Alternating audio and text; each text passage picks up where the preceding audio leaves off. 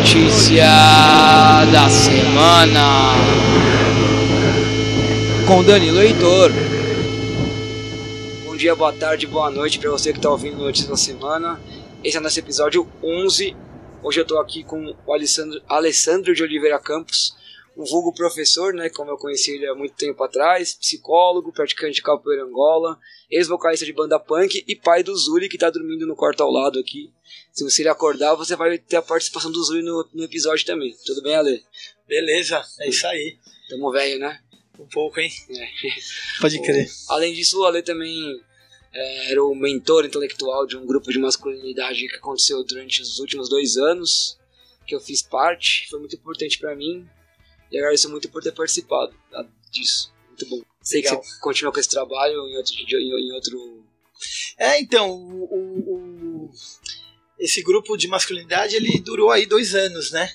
Um pouco mais de dois anos. E agora deu uma pausa aí por uma necessidade de, de revisão metodológica mesmo. E continuo, mas continuo fazendo outras coisas.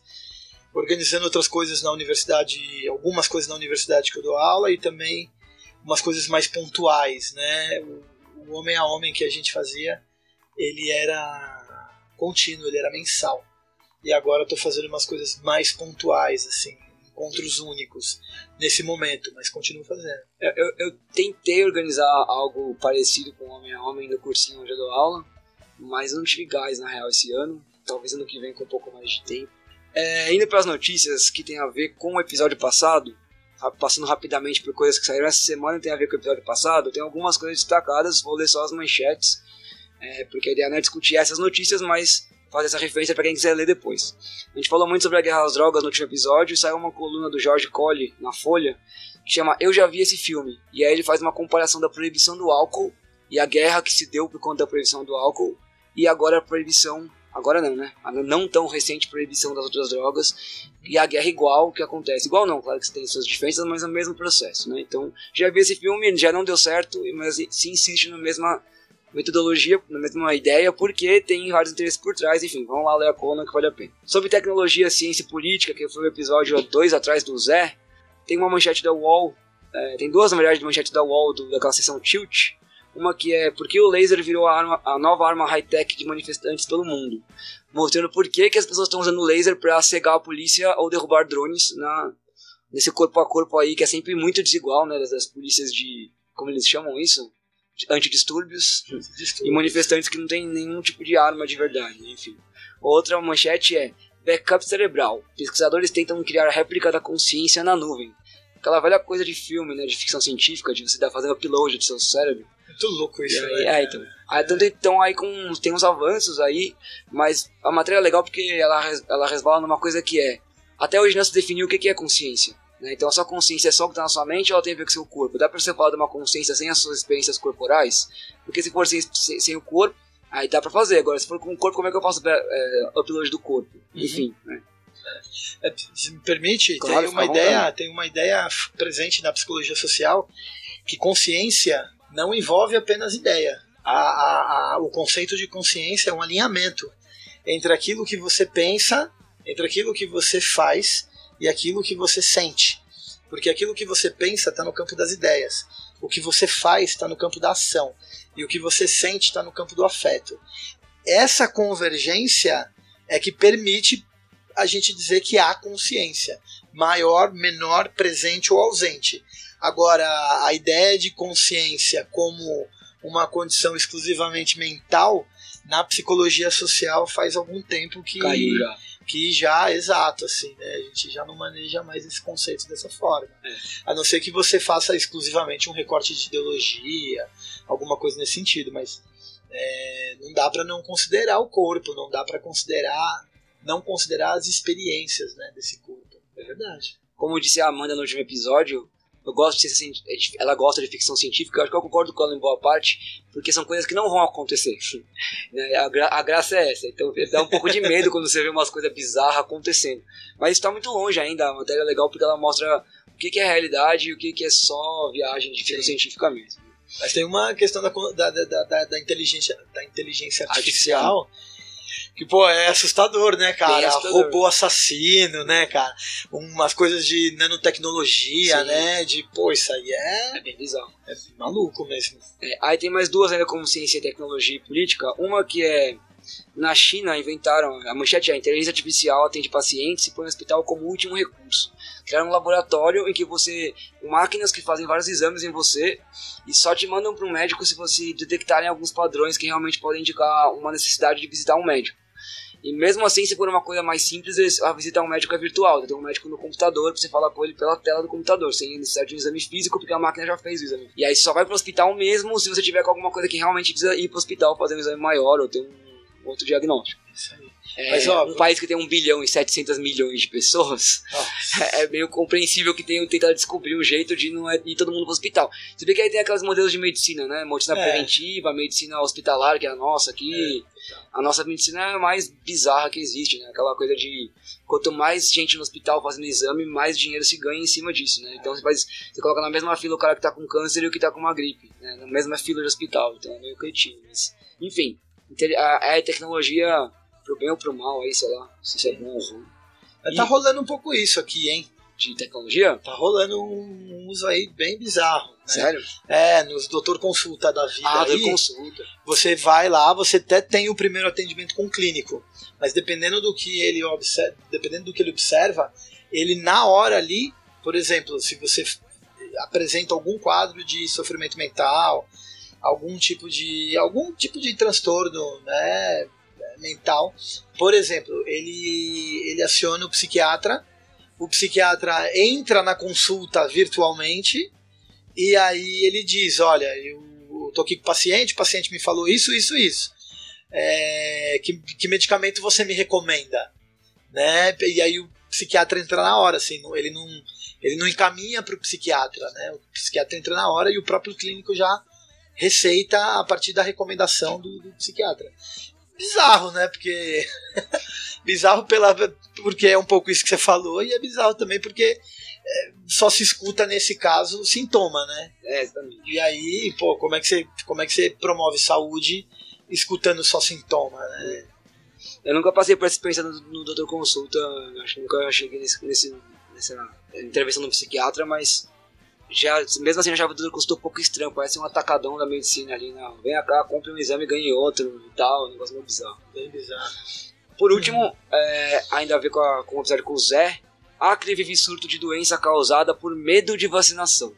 Então se criou uma paranoia tão grande em torno da vacinação que tem uma galera que desenvolveu uma doença que é psicológica também, tipo um estresse na verdade, por ter medo de tomar a vacina. E que tem uns, uns, uns piripaque na hora de tomar a vacina de verdade, sabe? Sabe aquele meme do, do cacete de agulha? Ai, cacete de agulha, que o cara tem medo da agulha? Tipo isso, mas é mais. É, eu tô brincando, mas é muito pior do que isso. Então olha que como a paranoia gera uma nova doença. Estão diagnosticando como uma doença mesmo. De medo, tipo, não sei se tem CID ou DS, DSM, mas é lá, medo de vacinação. É, último, último assunto aqui, antes de a gente entrar no episódio de hoje, sobre a nossa querida, ter- o nosso querido terrorismo de Estado, que todo episódio aparece com força, né? Saíram essa semana algumas, algumas estatísticas, então o Brasil teve uma queda de 22% nas mortes violentas em- nos últimos nove meses, se comparados com os nove meses de 2018. Aí você tem que pensar duas coisas. Primeiro, 2018 foi um ano é, atipicamente violento por conta das eleições do acirramento político, que causou Uhum. várias, várias é, violências que não aconteceriam em outros anos. E, segundo, a segunda a notícia que está linkada com essa é Rio de Janeiro, maior número de mortes cometidas por policiais na história. Então, nunca na história do Rio se matou mais, a polícia matou mais do que matou esse ano. Então, uma coisa está relacionada com a outra, porque é de, ah, diminuiu o número de homicídios, verdade, aumentou o número de desaparecidos. Por quê? Porque a polícia mata e, mano, apenas por causa do menino lá de Santo André que foi sequestrado, né? Inclusive, a outra notícia era exatamente essa: exame de DNA confirma que o corpo encontrado em represa é de adolescente desaparecido no ABC. PM são investigados. A gente falou muito disso no último episódio também. E, por último, a última notícia é, relacionada a episódios anteriores é de um blog chamado Entendendo Bolsonaro. Que a manchete é: Novo partido de Bolsonaro ecoa valores do nacionalismo branco. Essa, essa criação do partido do Bolsonaro foi meio que a notícia da semana do último episódio. A gente já falou muito sobre isso, mas tem esse, essa matéria desse blog tá legal, mostrando. dá uma destrinchada no discurso do Partido Novo deles, né? Que não é o Partido Novo, é a Aliança pelo Brasil. e como que os valores que estão ali são do de um nacionalismo branco. Ale, você quer fazer algum comentário dessas últimas notícias ou a gente parte para desse, desse episódio já? Bom, querido, acho que a gente pode já pode partir dele aí, né? Já comentamos um pouco aí do, desse apanhadão aí que você fez, né? Um monte de coisa relevante. Mas acho que esse é um ponto importante. Inclusive, uma das notícias que eu trouxe está bem alinhado com isso aí, né? Então, então acho que a gente pode partir desse ponto. Beleza, eu vou chamar só a vinheta então. E a gente entra no episódio número 11 com o Alessandro de Oliveira Campos. Episódio 11 com o Alessandro de Oliveira Campos. Bom, Ale, antes de começar, eu vou te dar a palavra primeiro, como eu faço com todos os convidados e convidadas, mas antes eu queria só um aviso que eu esqueci no começo. Você está escutando de fundo aí, durante a conversa, é Ladig na Rábia, uma banda muito boa de Porto Alegre, alguns amigos tocam, tem alguns amigos na banda. É, o nome da banda é inspirado nos zapatistas, né? Lá de Ignarábia dos zapatistas. O Ale é uma pessoa que teve, já esteve lá em Chiapas. Não sei se você vai falar sobre isso, mas é, o nome desse, desse disco do La Arábia é Baile Calaveira, ou Bem-vindos ao Baile Calaveira, não lembro mais qual o nome certinho. Depois eu coloco na descrição. Mas escuta aí então um pouquinho, antes de começar, um pouquinho de La Arábia.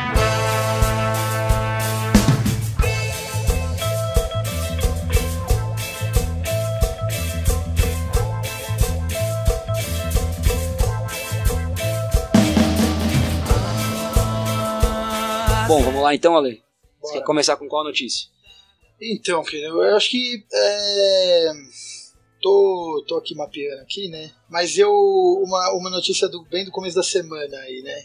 A manchete fala a fonte? Pode falar. Posso falar tudo aí? Eu li de vários lugares, né? Mas saiu em vários lugares, mas saiu uma coluna na coluna do Jamil Chad aí da, do UOL. E aí a chamada é assim: Itamaraty contraria a Constituição e prega a religião como política de Estado.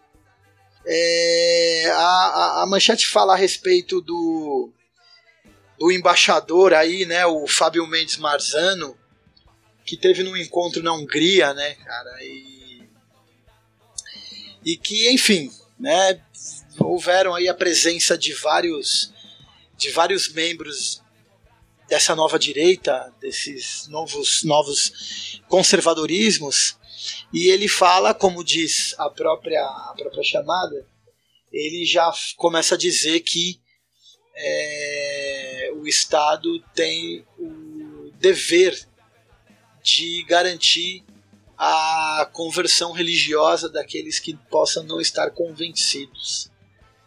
Né? E defende abertamente, claramente, a, a nulidade, vamos dizer, né, do Estado laico. Ele nem ele nem discute isso direito, né, pelo que eu pude, pelo que eu pude compreender, mas é, o argumento dele é que, enfim, né, tá bastante alinhado aí com toda essa história do, do enfrentamento ao marxismo cultural, de que o Brasil precisa recuperar os valores é, perdidos e que há uma, um movimento crescente de perseguição ao cristianismo e que isso deve, deve, deve haver uma, um enfrentamento a respeito disso. É, eu, eu, não, eu até vi essa notícia, não cheguei, acabei não abrindo ela, eu vi a manchete, mas eu abri uma outra que também é do blog do Jamil Chad, acho que é um se do mesmo dia, um pouquinho mais pra frente, que é uhum. é extrema-direita húngara quer o Brasil financiando cristãos no Oriente Médio. E eu li essa matéria, essa matéria eu li. Sim até rapidinho de novo aqui, mas eu fiquei bem assustado. Assustado não, né? Essas coisas já não assustam mais, né? Mas de alguma maneira ela dá, um, dá aquele, aquela afliçãozinha da, dessa coisa, desse, projeto de poder teológico cristão, evangélico. No é. caso da, da Hungria não sei nem se é evangélico, mas enfim. É, que a gente vê surgindo e crescendo. E aí é. Quando ele é só um discurso, você fica, tá, é um discurso, discursos. Esse, esse momento passa, daqui a pouco vem outro momento. Mas quando eles transformam em ações, aí você começa a achar, ficar com um pouco mais de receio, né? Então, uhum. eu tava lendo, e assim, a ideia é que o Brasil financie a construção de escola, de infraestrutura, de etc, etc, no Oriente Médio, para evitar que as pessoas migrem para a Europa. E a, a, a, alegação é que as pessoas migram porque não tem estrutura lá. Então eles querem. Fala que a, o Orbán fala que a Hungria é uma rota de invasão islâmica e, e que os cristãos no Oriente Médio são, é, estão sofrendo um genocídio uhum. Por serem cristãos, né? Sim. E aí ele quer que o Brasil, com dinheiro, banque estrutura para eles poderem, inclusive, mandar de volta imigrantes que estão na Hungria agora para seus países de origem, agora com um, um mundo de bem-estar que o Bolsonaro vai construir para eles lá, né? E aí, é, uma ONG da Hungria chamou essa reunião deles de expressão supremacista branca é. e falou assim: quando chega aqui um refugiado cristão na nossa, na nossa fronteira, ele é tão maltratado quanto todos os outros refugiados que não são cristãos. Então esse discursinho do Orbán, na prática, ele não se vê. Porque se ele está preocupado com o genocídio cristão, por que ele trata tão mal os cristãos que chegam no nosso país? Tortura, humilha, estupra, manda de volta. Por que, que ele faz isso com os cristãos, já que ele está tão preocupado com os mesmo. cristãos? É isso mesmo.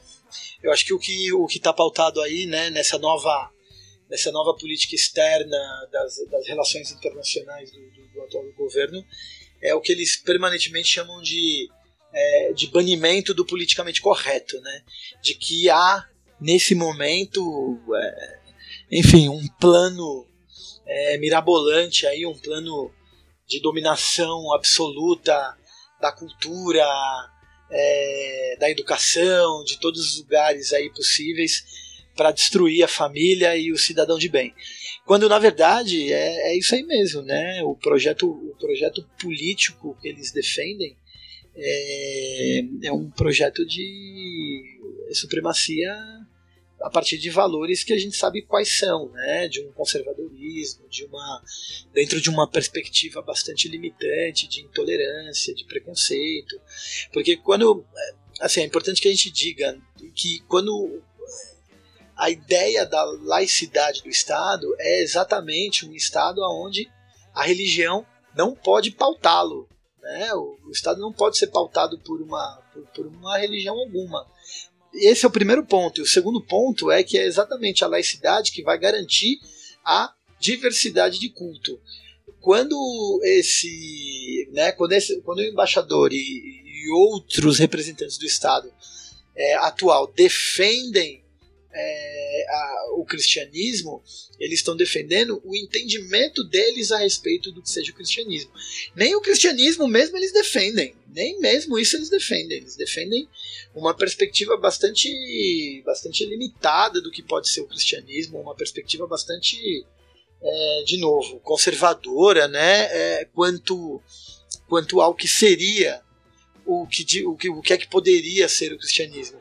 O fato é que, historicamente, a gente sempre soube que a relação entre o Estado e religião, igreja, instituições religiosas, sempre foi trágico, sempre foi ruim, né? sempre foi é uma sempre foi tenebroso, sempre foi tenebroso. Então, a gente no Brasil ainda não conseguiu de verdade viver o Estado laico. Né? Até hoje a gente não viveu isso. Nunca aconteceu isso de fato. É, assim como a gente nunca teve minimamente um estado de bem-estar social, né? É, a gente não viveu nada disso, né, cara? Então, é, eu, eu, eu tenho pensado muito que o discurso o discurso de é, estamos enfrentando tudo isso para isso não virar Cuba, na verdade está fazendo com que a gente vire algo caricatura, mais caricatural que o Irã, né, cara? Sim. A gente está virando um, né? a gente está virando uma teocracia assim das, do pior tipo, né? Onde o Edir Macedo, né? Onde o Edir Macedo é, é conselheiro, né, cara? O Lavo de Carvalho é conselheiro, né, cara? Então, é, Cara, não dá mais nem pra gente ficar discutindo que é surreal, porque os fatos, né? Os fatos colocam isso pra gente dentro de uma perspectiva alarmante, desesperadora, triste. E é parte do projeto, né, dos caras, né? Deixar todo mundo triste, deixar todo mundo mal. E trazer é. a religião como, como cura, né? Como, como, cura, como cura. E assim, tem uma questão que assim, com a Orcs trouxe isso, eu acho que, é, que vai ser Tá, tem uma frase bem, vou ser bem taxativa agora. A Igreja Universal do Reino de Deus, a IURD, do Edir Macedo, ela é uma empresa.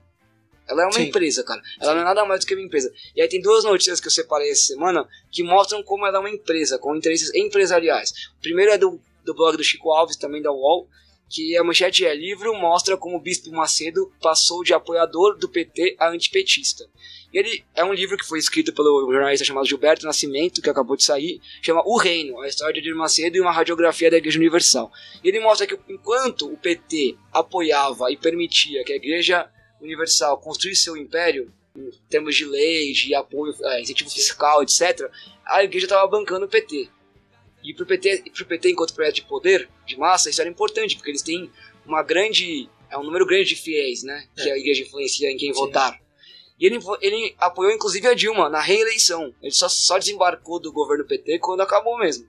Quando veio a eleição de 2018.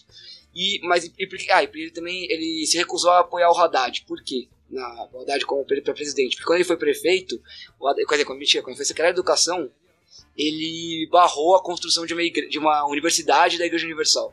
Proibiu. Sim. E aí, mano, aí foi o, o racha do... Porque é isso, quando você coloca um obstáculo pro crescimento da empresa, eles vão atrás de quem vai financiar essa empresa, vai permitir que a empresa cresça mais. E a outra, não, não só uma empresa, como uma empresa multinacional. Ou transnacional, melhor é, dizendo. É, é e aí a outra notícia é: pastores da Universal em Angola rompem com Edir Macedo e pedem expulsão de bispos brasileiros já tem uma Universal em Angola bastante poderosa lá, inclusive. E os pastores de lá estão expulsando, tentando expulsar o Edmund com algumas acusações, que são desviar recursos para o exterior, discriminar funcionários locais e promover esterilização dos sacerdotes africanos. Então, olha o rolê com o projeto de colonização empresarial que existe atrás da Igreja Universal do Reino de Deus. Eugenista, né, cara? A perspectiva, a perspectiva desses caras é essa. É um projeto exclusivamente de poder mesmo, né? Exclusivamente de poder. É, não, é, não é outra coisa. Não tem outro, não tem outro interesse nenhum, né? Nenhum. É uma empresa. empresa. tem outras empresa. notícias. Essa notícia de Angola traz umas outras, resgata umas outras que também já teve problemas com a Igreja Universal em São Tomé e Príncipe. E teve algum episódio que eu li na Costa do Marfim Teve algum episódio que eu li também, uma outra notícia sobre a Universal, que também tinha tido um, um problema em outro país africano, não lembro qual era agora. Não lembro se era o Quênia, não lembro mais qual país era. Mas também um problema parecido com esse. Os pastores locais querem chutar e mandar embora, ou o governo local querer mandar embora. mandar embora os caras. Né? É. é. Acho que é interessante também entender o que está motivando né, esses pedidos, porque alguns é isso. Os, os, vamos dizer, as igrejas locais com medo né, do crescimento deles lá e, um, e o projeto de poder deles ameaçado. Mas eu sei de lugares, né, também, vi, vi, vi lugares que na realidade os caras sacaram que, é, que as, as, as instituições não é, colocam, colocam em xeque todo um, toda uma realidade local, né, toda uma cultura local que, que alguns governos entenderam que, olha, não dá, não dá para vocês estarem aqui, cara. Né? Não desse jeito, não dessa forma. E aí é interessante isso, né? Porque os caras entendem esse neopentecostalismo esse como, como uma expressão política, né? De um projeto político-econômico que ameaça a vida local. Que ameaça a vida local. Os caras entendem que quando essas igrejas chegam, né? Elas comprometem as relações comunitárias, elas comprometem o estilo de vida das pessoas. Então, então é, em alguns lugares os caras estão sacando isso, né? Então, opa, melhor, melhor a gente barrar aqui agora, né? É, e outros lugares muitas vezes é essa é a questão, mas tem outros lugares também que a questão é uma disputa de controle mesmo, né? Então, os pastores locais querem o controle da igreja e quem tem o é controle é são os pastores, enfim. Também. É quase aquela coisa da subsede contra sede, né? É. Uma disputa de poder aí também. É. O fato é que é, é o que está por trás de tudo isso são interesses empresariais, né? não é um, simplesmente um culto religioso. Não é só uma expressão, de, expressão religiosa. Quanto expressão religiosa, todas devem ser respeitadas do meu ponto de vista, mas é, quando você faz uso, de, uso da crença das pessoas para ganhar dinheiro, para promover um projeto eugenista, como você disse, colonizador, branco, é, aí eu não, desculpa, não, não, não consigo respeitar isso. Não é, é. questão, não dá pra, ah, mas é. você tem é, questão de opinião, não é. Não é questão de opinião. Não, não é. É não uma é questão mesmo. de, sei lá, de ética, de sociedade. Não dá pra você é. respeitar um projeto eugenista. Impossível. Porque, porque esse argumento de que tem que respeitar tudo, né, tá levando a gente para esse, esse limbo, né? Tá colocando a gente nesse lugar aí de que tudo todo mundo tem uma opinião e a gente precisa entender que opinião não é argumento, né? Opinião não é argumento e que tem e que tem limite. Não pode dizer tudo, não pode fazer tudo, né? No que diz respeito a qualquer a qualquer ordem social, a qualquer convivência. Então não dá em nome de em nome dessa pseudo liberdade né, o direito de o direito de colonizar, dominar as pessoas. Eu eu, eu também li uma li uma li uma era uma nota, mas enfim, porque eu não pude ver buscar mais, mas era uma nota falando a respeito do uso da tecnologia nessas grandes igrejas hoje, né? Do uso, a gente falou aí no começo da abertura do programa, estava falando, a gente falou de inteligência artificial, né, do uso da tecnologia. Há hoje algumas empresas atuando no Brasil, particularmente a pedido dessas grandes igrejas, para, por exemplo, trabalhar com câmeras com reconhecimento facial. É? Então os caras instalam essas câmeras no, no, nos templos, nas igrejas, e as câmeras vão mapeando, é, vão identificando os fiéis, vão identificando quantas vezes eles aparecem por semana, vão identificando é, como eles estão, se eles revelam expressões de alegria, se eles estão angustiados, em que momento, como é que eles chegam, como é que eles saem do, do, dos templos, não é? Então, é, o uso dessa tecnologia no sentido de controlar mesmo essas pessoas, de controlar o comportamento dessas pessoas. É, eles dizem não, mas a gente está interessado no uso dessa tecnologia para poder exatamente atender melhor as pessoas. Mas é, considerando que as pessoas não saem, não estão sabendo que elas estão sendo monitoradas dessa forma, a abordagem das pessoas que organizam esses cultos, utilizando essas informações, colocam eles numa relação privilegiada para controlar, né? Porque as pessoas, na sua grande maioria, se encontram de alguma forma fragilizadas, né, emocionalmente, economicamente. Então, dependendo, né, dependendo da abordagem que se faz, você passa a ter um maior controle dessas pessoas. Então, é um uso da tecnologia para poder trabalhar na manutenção disso. E isso é, poxa, isso é extremamente assustador, né? Isso, eu acho isso bastante assustador. É, eu, a, gente, essa, a gente trouxe essa notícia uns dois episódios atrás, essa do reconhecimento facial, mas a gente não chegou a comentar igual a gente tá comentando agora. Tá. Só falei da manchete. Sim. Porque não deu tempo naquele episódio. Mas é uma, era uma coisa que me assustou também. Né? Essa coisa. É. Depois saiu uma outra que era dizendo que ah, era meio uma, uma passada de pano, falando, não, as igrejas não têm o direito de fazer isso, então elas não poderiam fazer isso porque não teriam. Mano, quantas coisas que fazem com nossos dados que não têm o direito de fazer e fazem, né? Quantas invasões de privacidade diárias a gente é submetido em todos os lugares por câmera, computador, robô, etc., que não, não são legais no, ao pé da letra, é. não estão juridicamente legais, mas acontecem. Então, por que, que você me garante que a igreja, a igreja vai ter a ética suficiente para não usar essas imagens é, indevidamente? Ou não capturar essas imagens sem antes ter autorização. Embora eu não duvide que, se a igreja fizer um formulário para os seus fiéis, para eles assinarem autorizando a captura de imagens, inclusive, sei lá, um concurso, fiel mais animado, ou é, fiel mais, mais assíduo, fiel do mês, não duvido que fazendo isso os fiéis aceitassem. Boa parte aceitaria, assinaria, porque Sim. é isso. Eles assinam embaixo de quase qualquer coisa que a igreja pede né, e faz. Então, não, não, não querendo culpabilizar, porque eu acho que é, eles assinam embaixo porque, como você falou, se vende uma cura, se vende uma salvação. Né?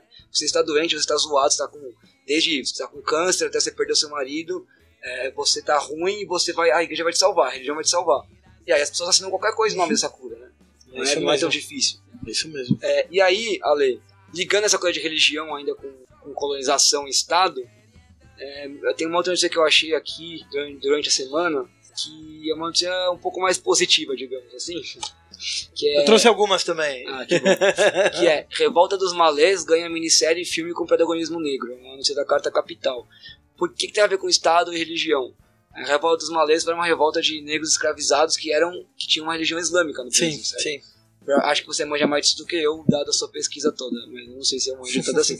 Mas, não, mas que... esse é mesmo. E aí, assim, trouxeram os outros negros escravizados, eles eram de. tinham culturas e, é, culturas, etnias e é, cultos diferentes, inclusive eles, muitas vezes eles tinham rixas entre eles tal, então nunca se formou uma resistência, é, nunca, se, nunca se importou da África junto com a escravização dos negros algum tipo de resistência. No caso dos malês, como eles tinham culturalmente uma identidade, inclusive uma questão de informação muito, muito maior, né, porque eram, é, eles eram alfabetizados, tinham muito mais acesso a, muito mais ferramentas cognitivas para entender o que estava uhum. acontecendo. Sim isso, entre aspas, facilitou a revolta, né? Sim. E aí tem toda a questão da religião no meio, porque você está sendo escravizado por uma cultura branca, eurocêntrica, cristã, então não estão só te arrancando do seu lugar, também estão te arrancando da sua crença, né? Tipo, É, não que com os, com os, outros negros escravizados de outras, das outras origens não acontecesse isso, mas achei muito louco que vai ter um.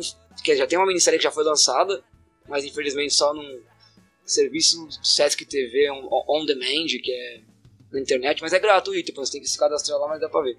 E o outro é um filme que eu não sei de quem é, quem é, o, quem é o diretor, porque não tá, não, tá dizendo, não tá dizendo aqui na notícia, mas que é um filme também sobre a revolta dos malês que vai ser, vai ser lançado, dia, tá com a prevista pro dia 5 de dezembro.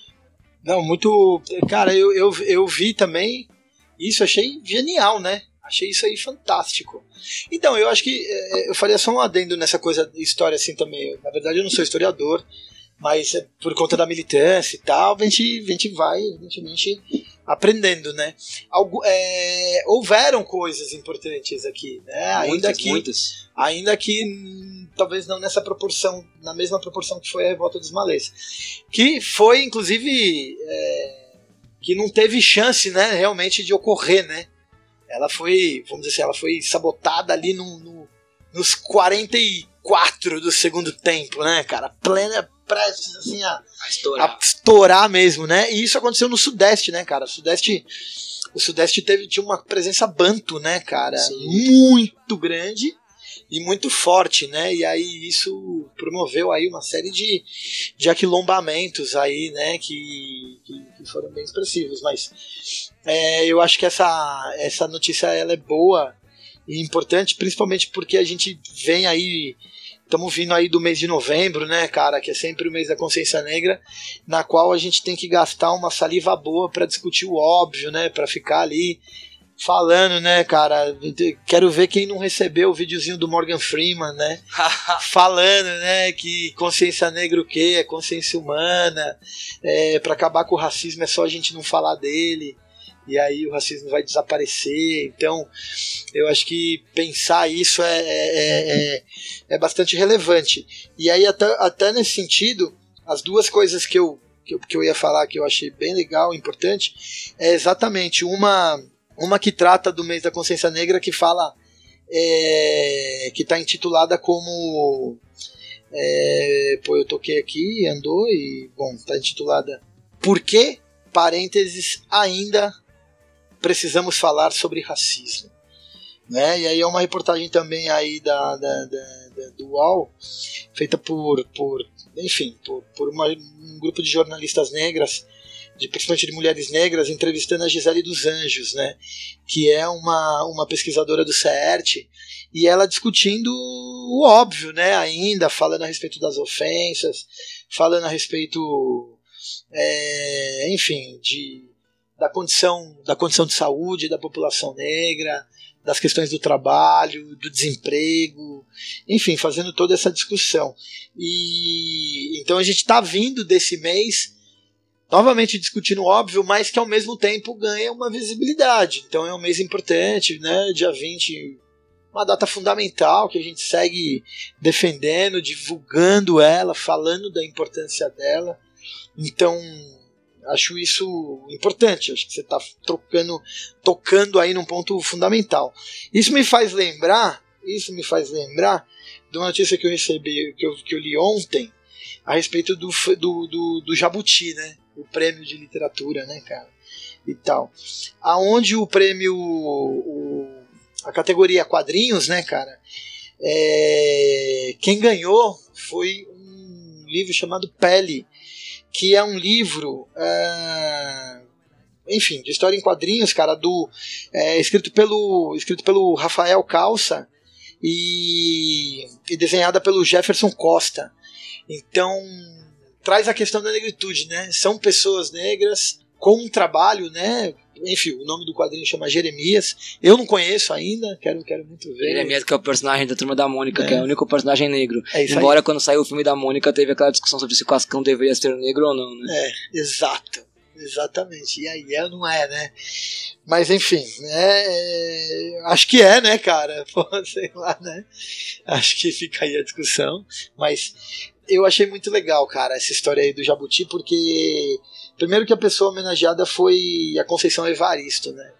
Que foi aí, exato, que foi homenageada. Foi a, a, a figura, né, mais tratada nesse prêmio. O Jeremias, então, ganha o prêmio de quadrinhos que, enfim, tem aí uma edição exatamente envolvendo aí a galera da essa galera da Maurício de Souza Produções envolvidas e tal. É, tenho... E teve a, o Lázaro Ramos, né, como apresentador aí, né, cara, mestre de cerimônia, né, do prêmio.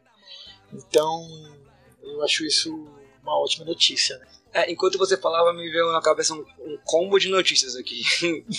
é, mas antes delas, eu tenho, eu tenho um quadrinho aqui que eu nunca terminei de ler, que chama Angola, Angola Janga. Ah, sim. Não é do Rafael Calça. É não, do, do Marcelo da Salete. Isso. É também ganhou prêmio. Não Brasil ganhou. ganhou o Jabuti, mas ele ganhou outros prêmios. Ganhou. E até onde eu tô lendo, o negócio é maravilhoso, sensacional. É. Eu queria ter dinheiro pra dar um pra cada aluno meu, assim, mas é, é. muito caro, né? Infelizmente, é. é. muito bonito, muito bem feito, mas é caro pra você ter muitas cópias. Eu não consigo comprar 210 livros desses pra presentear meus alunos, gostaria. e também, como eu não gosto da ideia de presentear só alguns e excluir os outros, eu, eu acabo, eu, às vezes empresto o livro, mas eles me devolvem. Sim. Pelo menos devolver até hoje. É, né? O, o, da Salete vem fazendo umas coisas maravilhosas, né, cara? O é um que tá aí no mundão. Sim. Mas tem outros, né, cara? E tem um é, outro dele que, é, que, que, que o prêmio não foi esse, foi o outro. O Kumbê. Isso.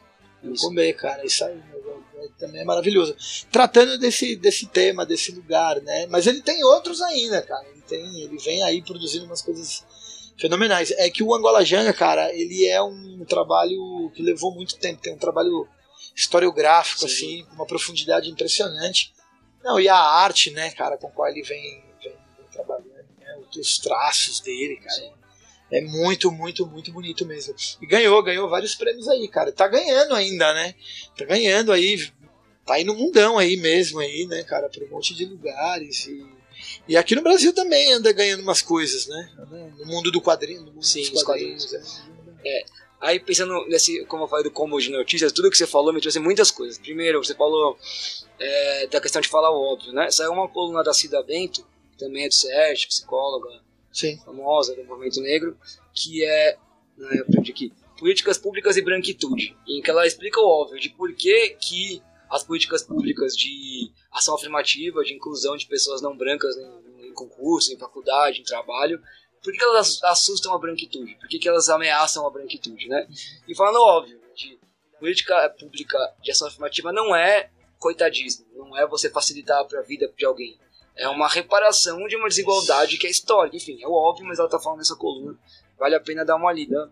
E se é, me permite, eu acho é. que tem exatamente isso, né? Quando a gente está falando de reparação, a gente está falando de, de justiça dentro da sua dentro da sua máxima potência que é exatamente no seu exercício de equidade, que é exatamente é, em lidar com um acúmulo histórico em relação aos injustiçados. Quando é que a gente precisa de justiça? Quando é que a gente fala de justiça? Na sua ausência. Né? A gente vai discutir justiça exatamente quando há injustiça. E no Brasil, historicamente, não é? O, as populações negras, as populações indígenas, as mulheres, elas são né, são grupos historicamente marginalizados, excluídos, negligenciados. Então, a gente está aqui, na verdade, fazendo é, é, a defesa não apenas desses grupos, mas estamos fazendo defesa de um projeto de sociedade que é melhor para todo mundo, inclusive para os brancos. Né? Pensar uma sociedade igualitária ela é muito positiva para os brancos. Né? Primeiro porque os brancos Primeiro porque os brancos saem desse lugar idealizado não é, de humanidade, né, que é na verdade um grande delírio. A ideia de que esse é o modelo civilizacional, esse é o modelo de beleza, esse é o ideal de humanidade, né, o sujeito é, branco, eurocêntrico, né, cara, os valores ocidentais por excelência, não é? Da sua. Então é, é um grande delírio, né, cara? Então ser liberado dessa identidade vai ser um alívio muito grande para os brancos, né? certamente. É, eu, eu falando num país como o Brasil, né, que é um país com, com tantas é, misturas nesse sentido, né? É, é difícil você pensar uma pessoa no Brasil que seja de fato branca, né? É, tanto é. etnicamente quanto geneticamente brancas. No Brasil é quase impossível. É, eu, eu sou um homem branco no Brasil. Se eu sair do Brasil, eu não sou um homem branco. No é. México eu não sou, nos Estados Unidos eu não sou, mas aqui eu sou. É, e aí você vai ver a minha atriz-avó nascendo numa senzala escravizado, em 1879. A minha bisavó nasceu livre por causa da lei lei do ventre livre, embora ela nunca tenha se tornado livre, porque a lei do ventre livre previa que só, só ia ser livre aos 21 anos, né?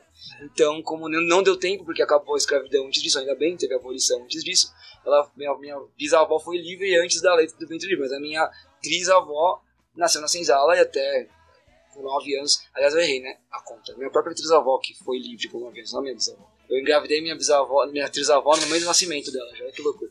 Mas enfim. E assim, mas assim, é isso. E muitas vezes eu me pego, já, teve, já vi pessoas falando, mano, você, já, pessoas negras falando, mas você não é branco.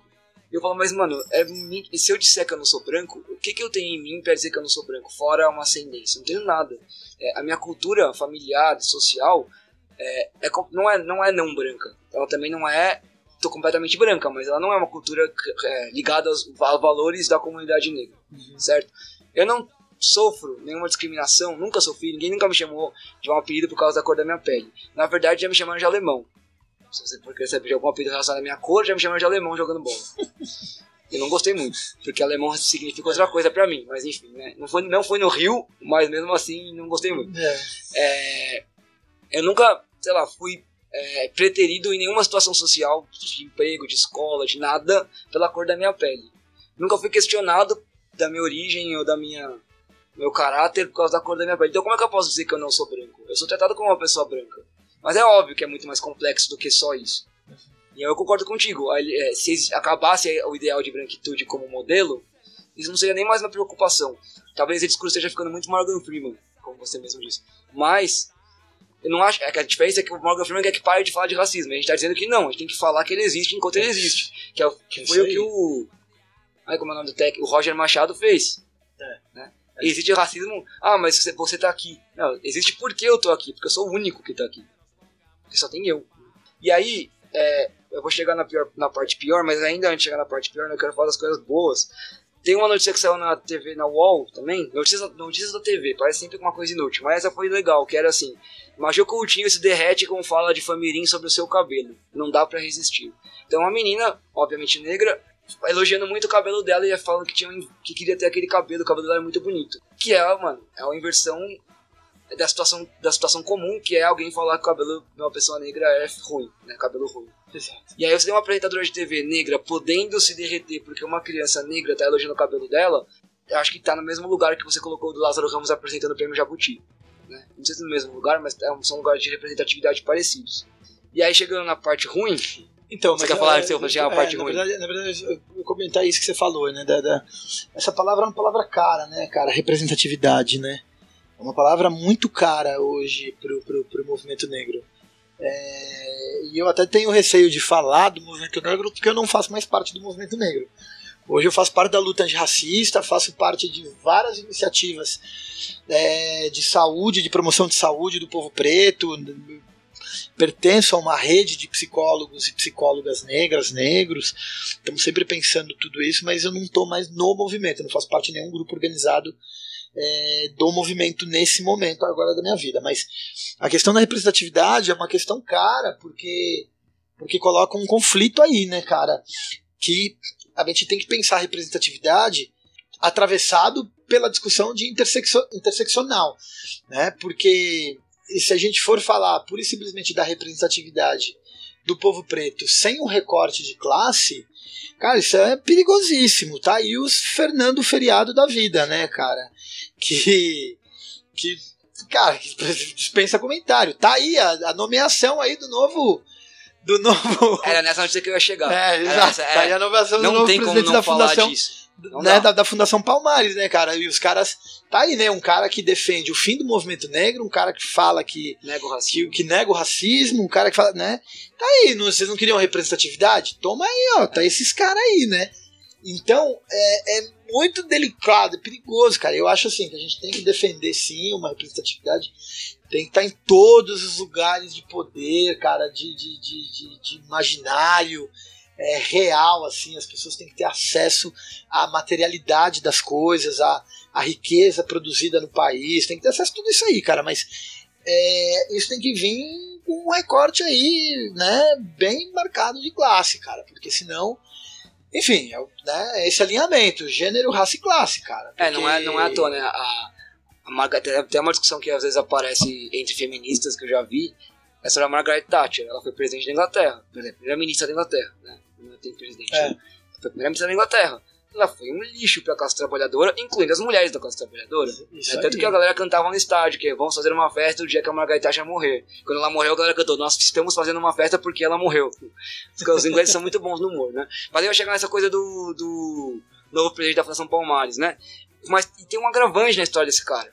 Que eu, eu descobri que esse cara foi nomeado pelo Twitter, porque uma menina tava falando, será que o pai desse cara sabe das merdas que esse cara tá falando? E o pai dele é Oswaldo de Camargo, que é um autor negro. Animal, cara. Fodíssimo, um cara tá ligado? fenomenal. E aí, e o Cara pai fenomenal. do cara, o pai do cara é um dos caras que mais promoveu literatura, literatura negra no Brasil. E o cara fala uma merda dessa. E aí, hoje, acho que foi hoje ou ontem, saiu uma notícia na Carta Capital do irmão dele, que a manchete é: Tenho vergonha de ser ir- irmão desse capitão do mato. Sim. E aí entra numa discussão também, que eu também já vi acontecer na- nas redes aí, sobre se dá pra chamar esse cara de capitão do mato ou não.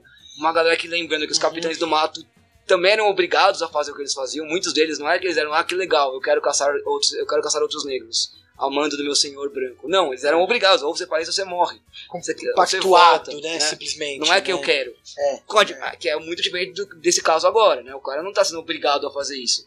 Por, É. a- através de violência física. Né? Ao contrário, ele cresceu numa família em que ele teve acesso a muita informação É. de qualidade sobre. Eu acho que, cara, isso aí revela. Tem uma dimensão psicológica considerada. Eu acho que o cara vai pra esse lugar aí pra confrontar o pai dele, cara. Vai Entendeu? ser, é, É um conflito de geração aí, cara, porque ele falou, eu vou ser o contrário de tudo que você defende, sabe como é que é? Tipo, porque, cara, não dá pra dizer que o cara não tem informação, não dá pra, ou seja, dá- o cara age de má fé, né, cara, sei lá.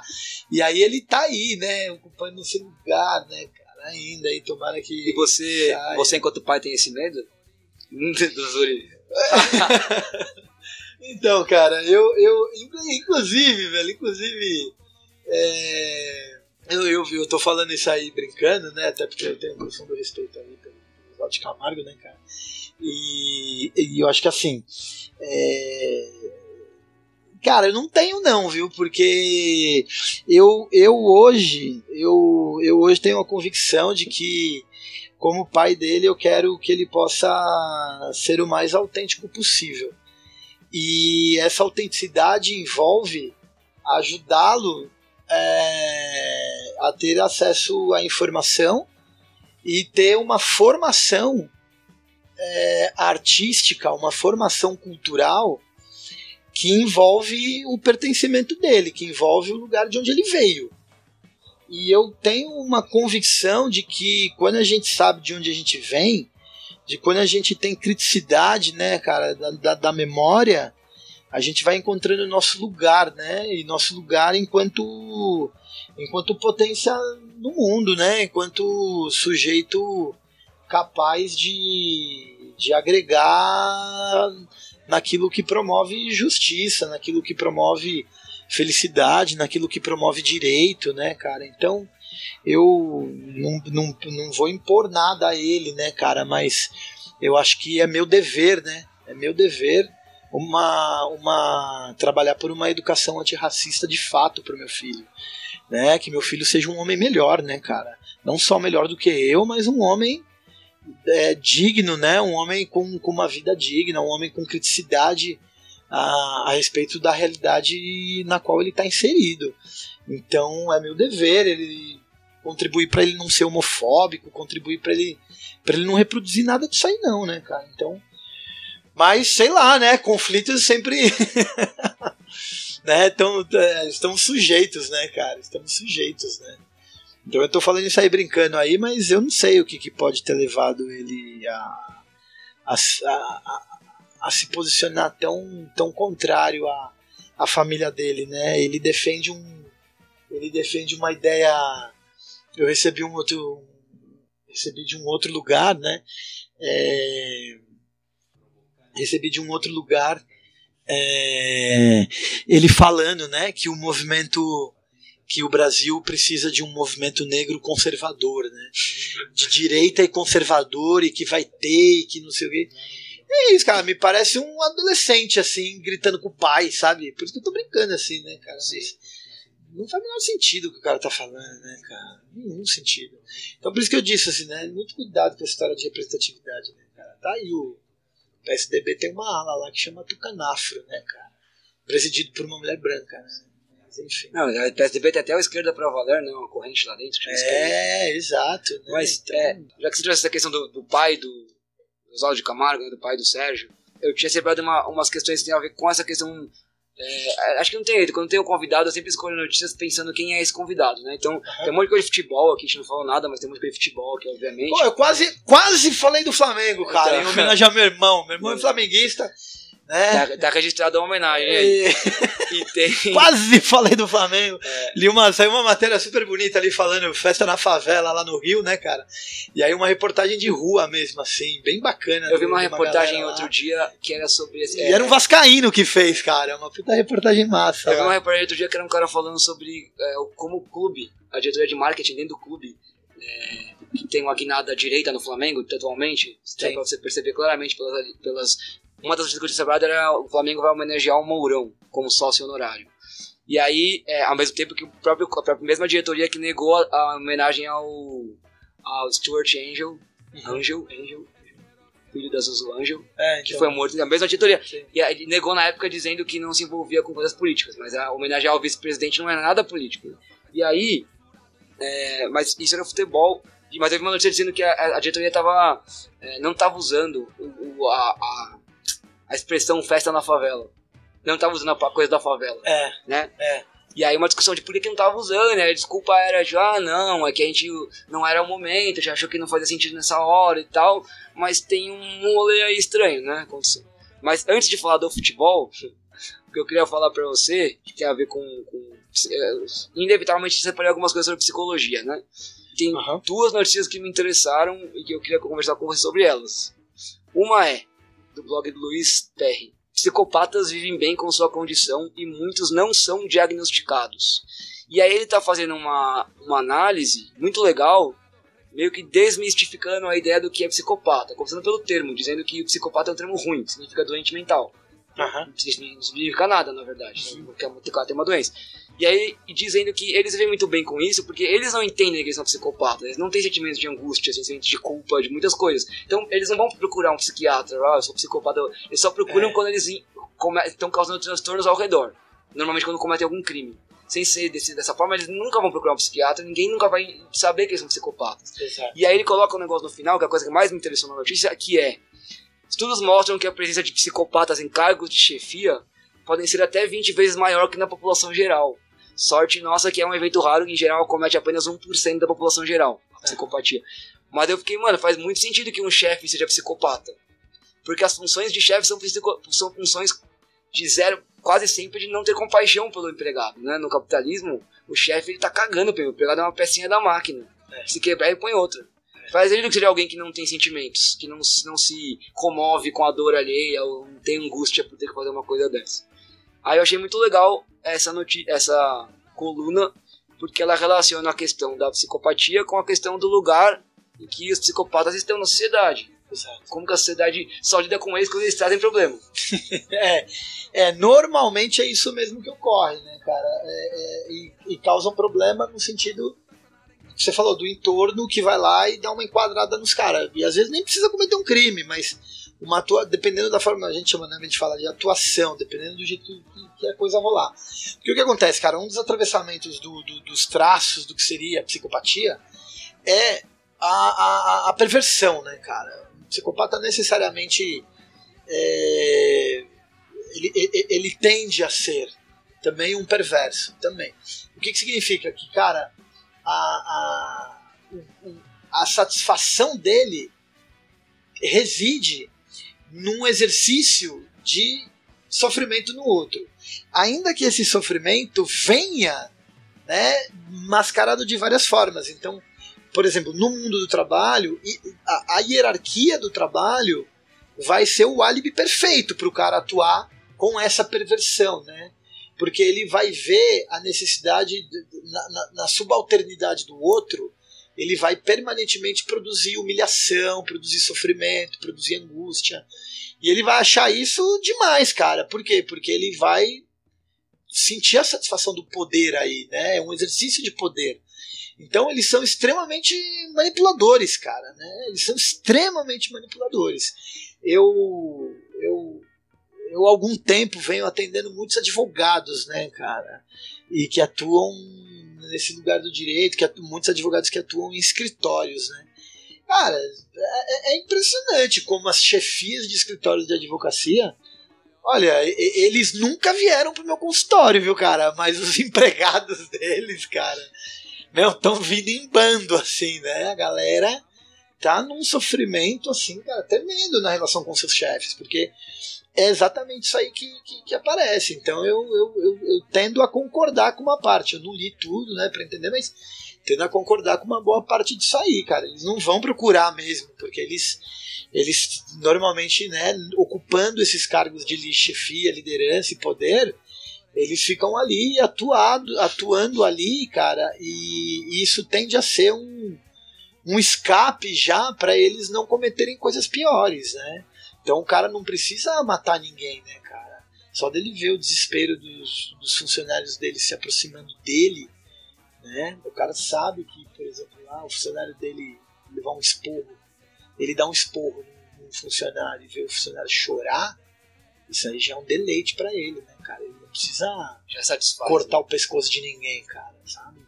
É, porque isso aí já vai dando uma. colocando ele nesse gozo, né, cara? É, e aí nesse caso ele está até realizando, então é para além, da, é para além do gozo da realização pensando em termos psicanalítico, né, Nem é o caso. Sei lá se alguém vai entender o que eu tô falando aqui, mas o que eu quero dizer é que a, a, a, a satisfação a satisfação não está necessariamente na realização da coisa. Né?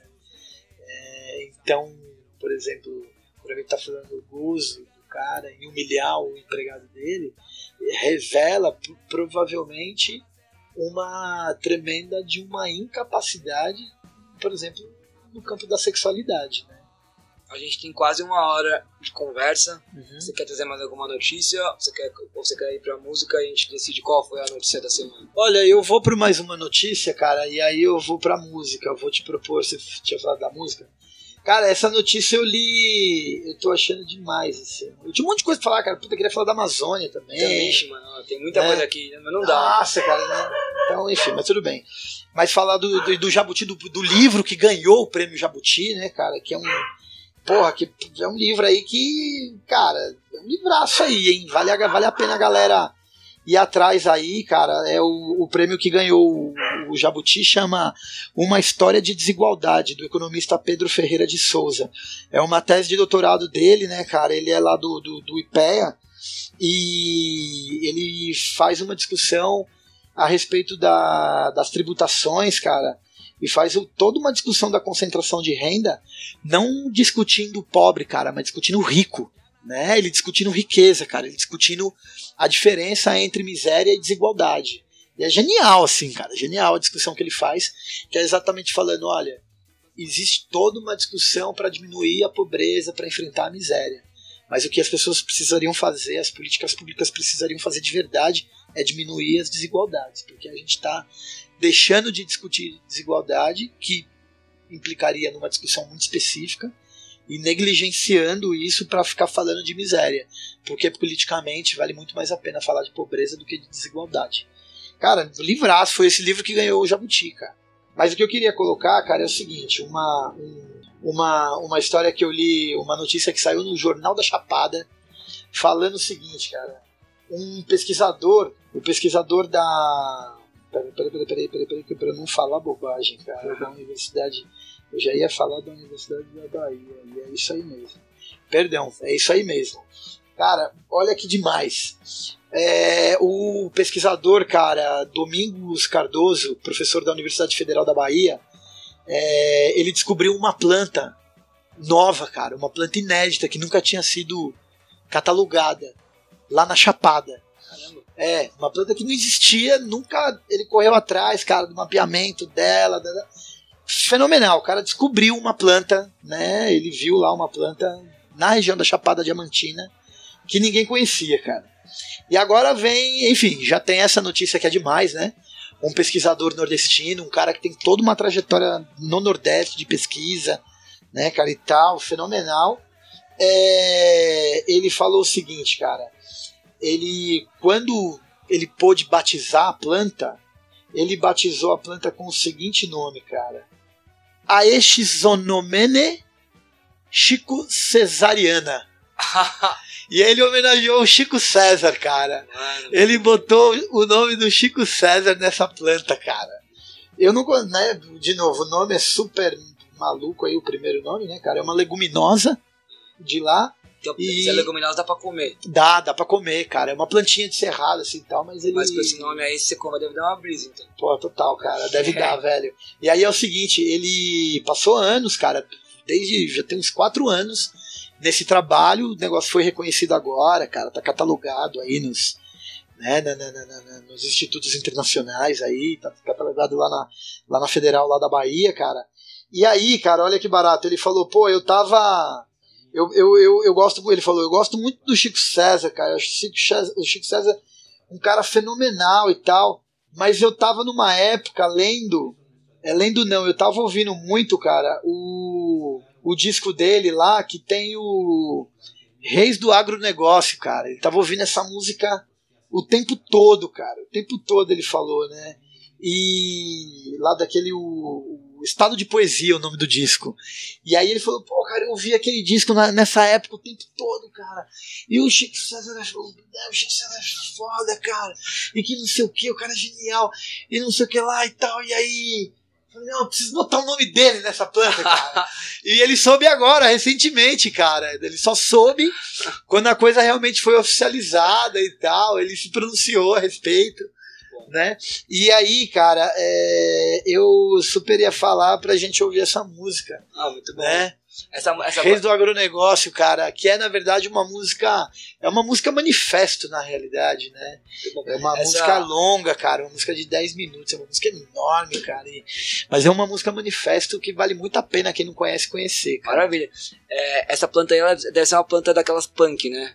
PANC, planta alimentícia não convencional. Deve ser, cara. Sempre achei muito louco o nome dessas é, plantas ser punk, é, uma planta punk. É. Você, a gente que é do rolê punk, a gente lê, Exato. acha que é tipo uma planta, sei lá, com espinho.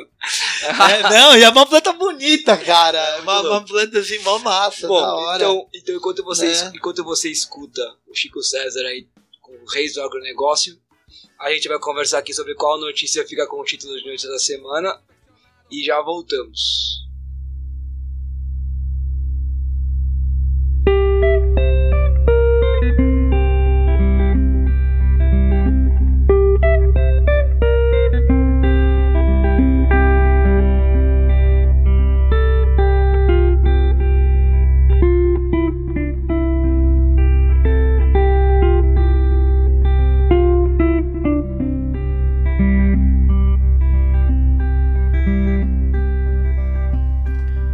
Donos do agrobis, ó reis do agronegócio, ó produtores de alimento com veneno, vocês que aumentam todo ano sua posse e que poluem cada palmo de terreno e que possuem cada qual um latifúndio e que distratam e destroem o ambiente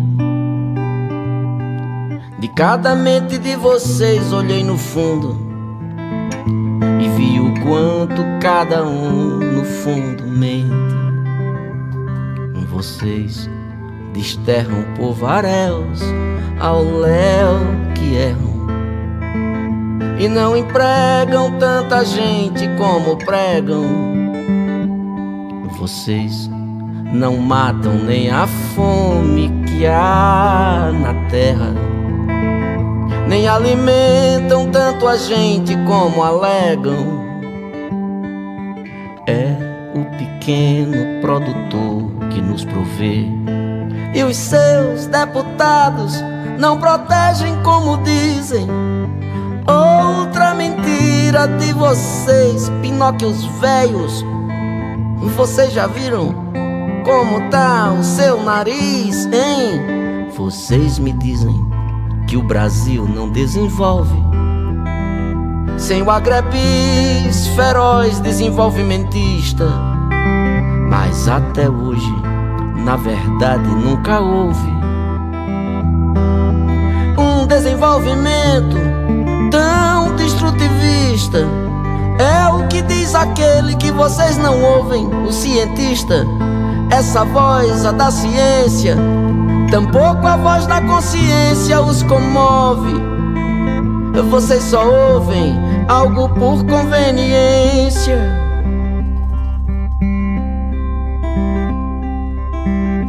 Para vocês que emitem montes de dióxido, para vocês que têm um gênio neurastênico, pobre tem mais é que comer com agrotóxico.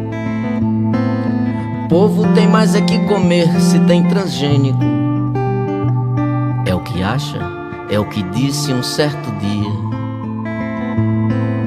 Miss Motosserra, rainha do desmatamento. Já o que eu acho é que vocês é que deviam diariamente só comer seu alimento. Vocês se elegem e legislam feitos cínicos em causa própria ou de empresa coligada. O frigo, a multi de transgene e agentes químicos bancam cada deputado da bancada. Até comunista cai no lobby antiecológico. Do ruralista, cujo clã é um grande clube. Inclui até quem é racista e homofóbico. Vocês abafam, mas tá tudo no YouTube. Vocês que enxotam o que luta por justiça. Vocês que oprimem quem produz e que preserva. Vocês que pilham, assediam e cobiçam. A terra indígena, o quilombo e a reserva. Vocês que podam e que fodem e que ferram. Quem represente pela frente uma barreira Seja o poceiro, o seringueiro ou sem terra, o extrativista, o ambientalista ou a freira.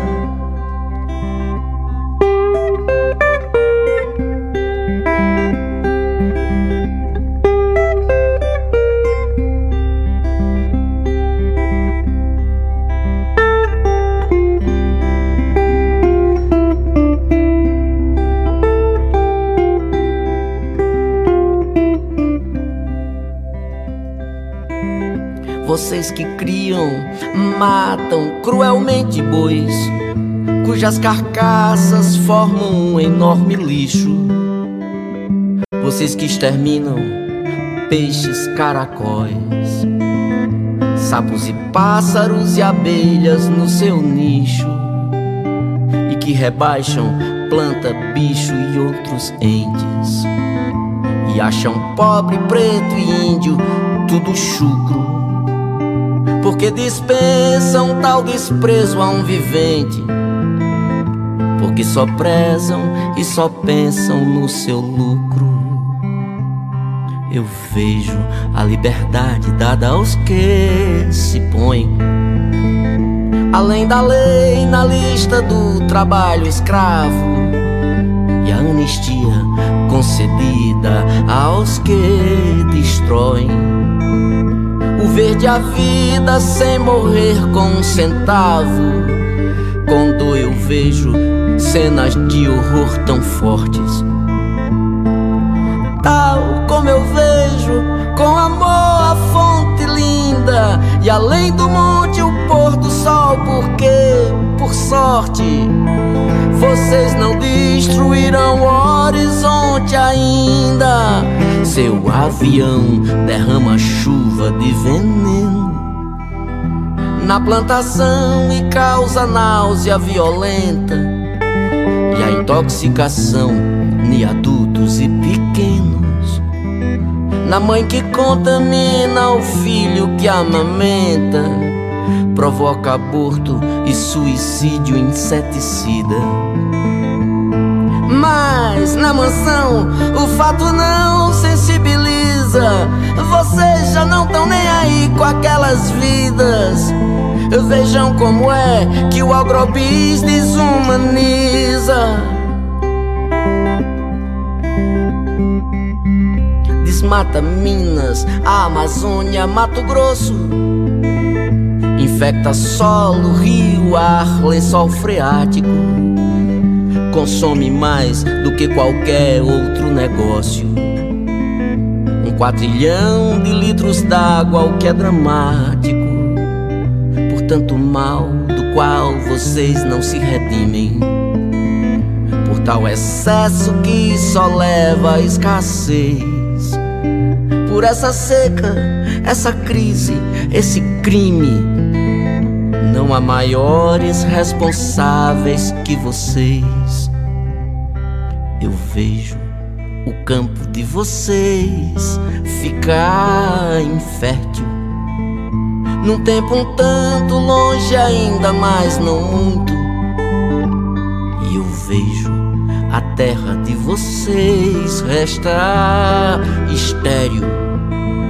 Num tempo cada vez mais perto, e lhes pergunto: o que será que os seus filhos acharão de vocês? Diante de um legado tão nefasto vocês que fazem das fazendas hoje um grande deserto verde, só de soja, de cana ou de pasto. Pelos milhares que ontem foram e amanhã serão. Mortos pelo grão negócio de vocês, pelos milhares dessas vítimas de câncer de fome, sede, fogo, bala e AVCs. Saibam vocês que ganham com um negócio desse muitos milhões enquanto perdem sua alma. Que eu me alegraria se afinal morresse esse sistema que nos causa tanto trauma. Me alegraria se afinal morresse esse sistema que nos causa tanto trauma. Eu me alegraria, oh, esse sistema que nos causa tanto trauma.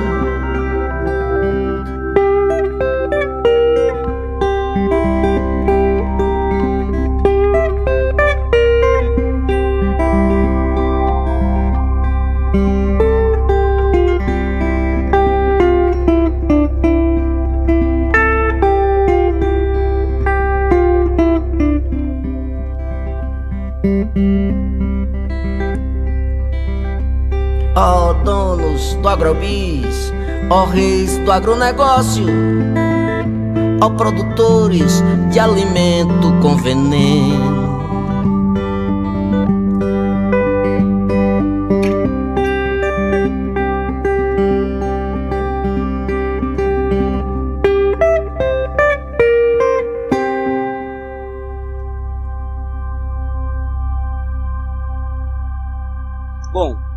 Esses foram os 11 minutos então, de Reis do Agronegócio do Chico César.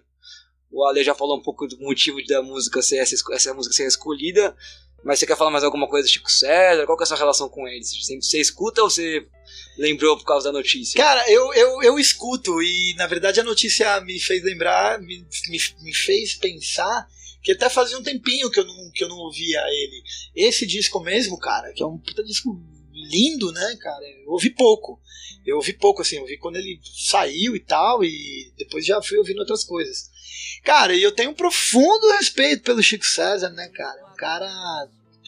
Pô, velho, é um músico. É um músico com posicionamento, né, cara? É um músico. Um cara inteligente, né? Um compositor, né, primoroso, né, cara, apurado, refinado, né, cara. Então eu gosto muito do trabalho dele, cara. Gosto muito dele. Já tive a oportunidade de estar com ele algumas vezes já, né, de, de tomar cerveja com ele, assim, cara. Ele mora em São Paulo? Aqui em São Paulo, cara. Ele tem uma casa aqui, mora aqui, né? Ele mora ali em Perdizes, cara. Ele mora no Sumaré, na verdade, né?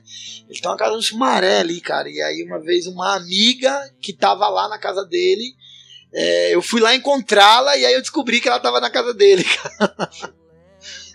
Ela falou, meu, vem aqui, tô na casa de um amigo meu.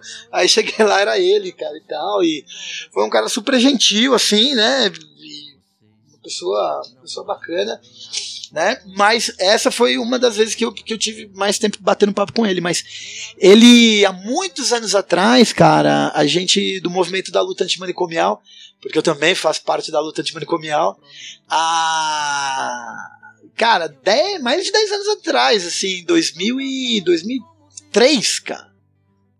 2003. A gente fez uma festa no Caps Itapeva e ele foi lá tocar, cara, pra da galera hora. lá da luta antimanicomial.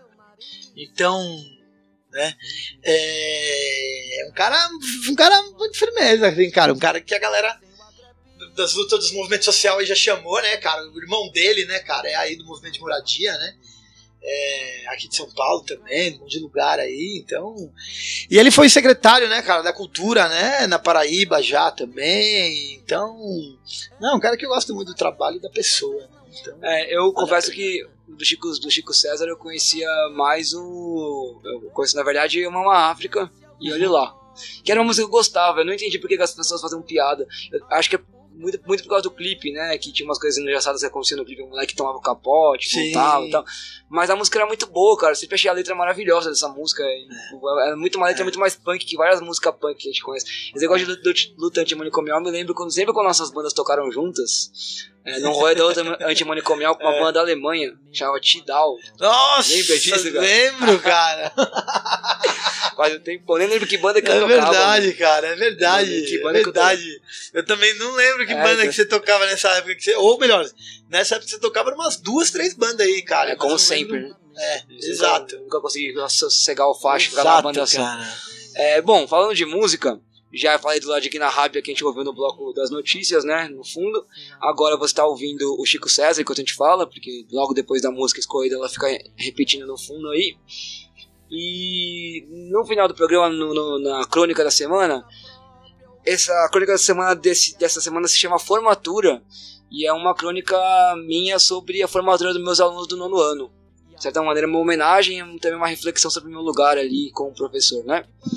Então, durante a crônica da semana chamada Formatura, a gente vai, vocês vão escutar aí no fundo o Emicida com a música Amarelo, que é a faixa título do disco novo dele, muito bom, chamado Amarelo Maravilhosa, também. Muito cara. bom esse disco e essa música é muito boa e tem a ver é. com, com a crônica. e o clipe, cara, você já viu o clipe? é maravilhoso Pô, também. animal também, cara. Aliás, sendo, junto, sendo justo, é, é, do, é uma música do Emicida com a participação da Pablo Vittar é e da Majur e com um, sampler, um sample, sampler, não sei como falar isso, do Belchior, né? A Sim. música que, inclusive, é um adesivo do meu computador que meus alunos falam, o que, que quer dizer isso aí, professor? Eu falo, Belchior, procura no Google. Ouve lá, ouve lá. Até hoje é. ninguém me deu o retorno se ouviu ou não. Mas enfim. Então a, a crônica da semana vai ser sobre isso. E pra gente anunciar, então, a gente, enquanto a gente discutia, a gente discutiu qual notícia da semana vai vir a vinheta e depois da, da vinheta o Ale vai anunciar, anunciar qual foi a notícia da semana e nossos destaques finais. Notícia da semana e destaques finais. A notícia da semana, então, trata de como o prêmio Jabuti, talvez pela primeira vez, tenha sido extremamente um prêmio negro. Não é? O prêmio da categoria quadrinhos vai para o Jeremias. A Conceição Evaristo como personalidade homenageada e o Lázaro Ramos como mestre de cerimônias.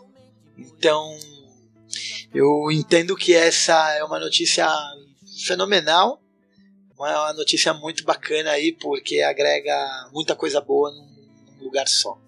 Muito bom. É, Ale, você tem alguma, alguma nova, alguma manchete que você não usou, que você quer destacar? A manchete, alguma coisa assim? Hum, deixa me ver, tem. Pô, tem, cara, tem sim, meu. É, vamos lá. Parlamento chileno aprova corte de 50% no salário dos políticos. Muito bom. É aí, né? Só falta 50% agora. Exato, né? É... Uma outra notícia também. Alter do Chão vive pressão imobiliária em áreas de proteção ambiental. Falando aí da situação lá no, né? Santarém e tal. Uma outra também manchete. Universitária que ia defender o TCC sobre feminicídio é assassinada por ex-namorado na Bahia. Sim, nossa, tragédia total isso aí, né? Outra manchete. Veto de Bolsonaro é derrubado e o hospital terá, que, terá de notificar violência doméstica. Essa também. É... Após tentativa de censura à charge, Latuf será homenageado por policiais. Nossa senhora. Acho que ele não deve estar muito feliz por isso, mas enfim. É, ele vai ser homenageado lá no, no, no encontro lá daqueles policiais antifascistas, cara. Sabe? Sei. Enfim, isso aí. Vai mesmo? Isso aí. Vai, cara, ele vai ser homenageado no encontro desses caras aí. Sabia não. É, e tem aquele delegado lá, esqueci o nome dele lá, cara, aquele delegado do Rio de Janeiro lá que, que aboliu tortura na delegacia dele, cara, e tal. Sabia disso. É, tem um delegado aí, cara. Aí, o cara, coisa, inclusive, o cara resolveu. O cara resolveu, quem diria, cumprir a lei, né? é, o cara, Só meu. É, inclusive tem uma história muito maluca dele, cara. Que os presos, quando vão pra lá, vão felizes, assim, cara. Não tem fuga da delegacia, cara. umas, umas coisas dessa aí, vale a pena. Me lembra aquela, aquelas histórias do É. Henry David. Henry, Da- Henry David. Não sei como fala, Henry David Thoreau, lembra? Que era anarquista velho? Sim, Que falava que era da, da desobediência civil, que ele dizia que era, você era mais livre é, se você não pagasse impostos e não cumprisse a lei e fosse pra cadeia, do que se você pagasse e vivesse livre, fora da cadeia. isso aí. Aí eu sempre é, deve ser fácil ir pra cadeia na França em 1890, né? Agora vai pra cadeia no Brasil hoje. Talvez esse delegado aí até. É bem, é bem aí mesmo, né? Bem aí mesmo. É... Ah, e acho que é, é bom. Ah, tinha, pulei uma aqui, cara, que foi sem. é, O i5 já se instala na Amazônia. Essa daí eu tinha separado também.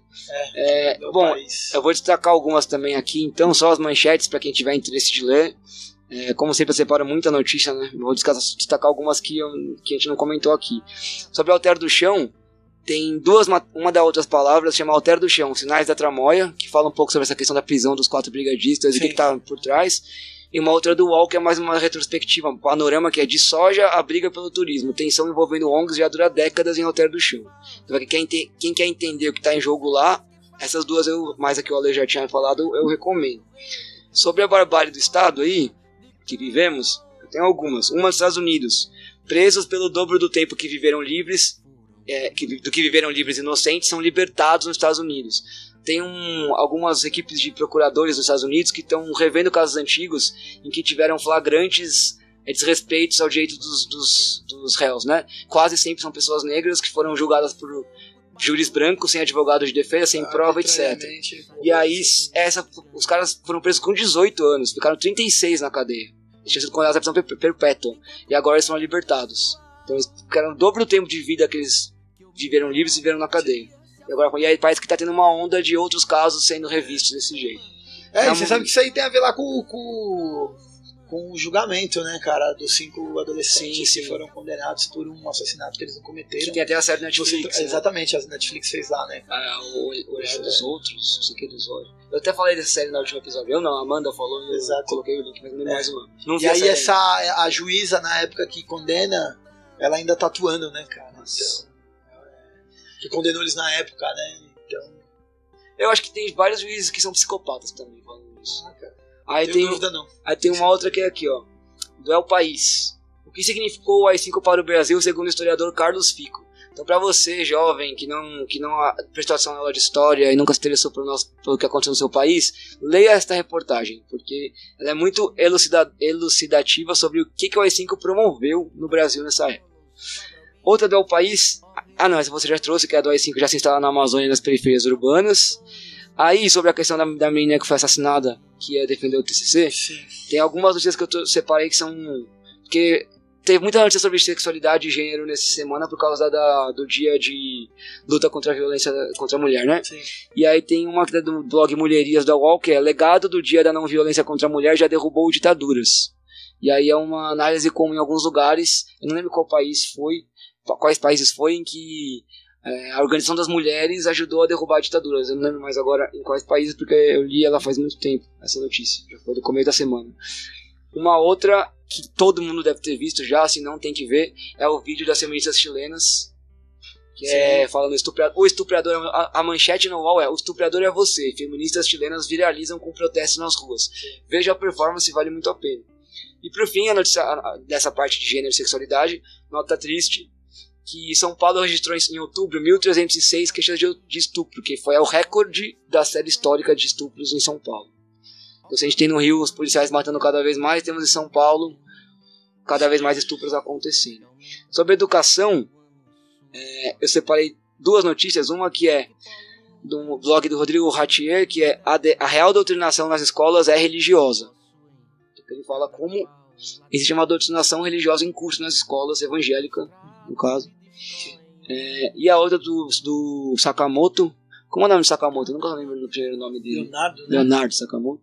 Que é Imagine se o Brasil tivesse um ministro de educação. Fazendo uma análise do que foi até agora a condução do MEC sob Bolsonaro. Né? Horror, né? É, aí, no futebol, tô acabando. Já que a gente falou do Flamengo, tem uma notícia que gerou muita polêmica nos Twitter da vida, que é domínio do Flamengo é o começo do fim do futebol brasileiro.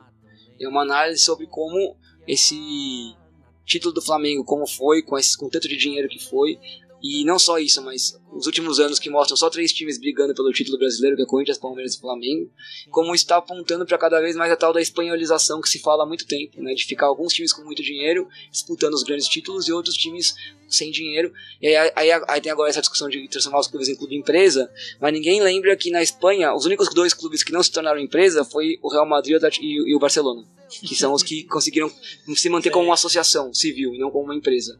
E são eles que estão concentrando o poder, porque exatamente por, por conta de ser uma associação civil não está sujeita à falência em outra, entre outras questões. Aconteceu esse ano com o Figueirense, né, a falência da empresa que geria. Foi, né? sim, sim. Enfim, então é um debate grande, mas uma questão: será que estamos apontando para esse começo de espanholização? Aí tem duas relacionadas com a questão da mulher, que é uma do Barcelona, que o Barcelona publicou pela primeira vez na história, a foto oficial do elenco para essa temporada, e a foto do time masculino e feminino juntos, misturados. Primeira vez que o clube publica a foto dos, dos dois elencos misturados, uma, uma, forma de dar visibilidade para o futebol feminino. E na Argentina, as jogadoras da Argentina, se você viu esse vídeo, é muito bonito, jogadoras de vários times entraram em campo com a faixa, com faixa assim, no último jogo nós éramos 11, hoje nós só somos 7 então elas entraram em campo só em sete jogadoras ou em cinco jogadoras para dizer, desde a data do último jogo até hoje, já, já morreram tantas mulheres na Argentina. Então, pegando o índice de morte de feminicídio, é, quantas jogadoras. É, é, muito simbólico. O time entrando em campo com cinco só. É muito simbólico, né? E eles eram um vídeo, uma, de cada time, elas estão posadas, elas vão falando e no final. Forte, né? Muito, muito forte, muito bonito. É, no Chile, jogadores entraram em greve contra a volta do campeonato em apoio aos protestos. Sim. É... Até o Valdívia, né, cara? A... Pô, Valdívia.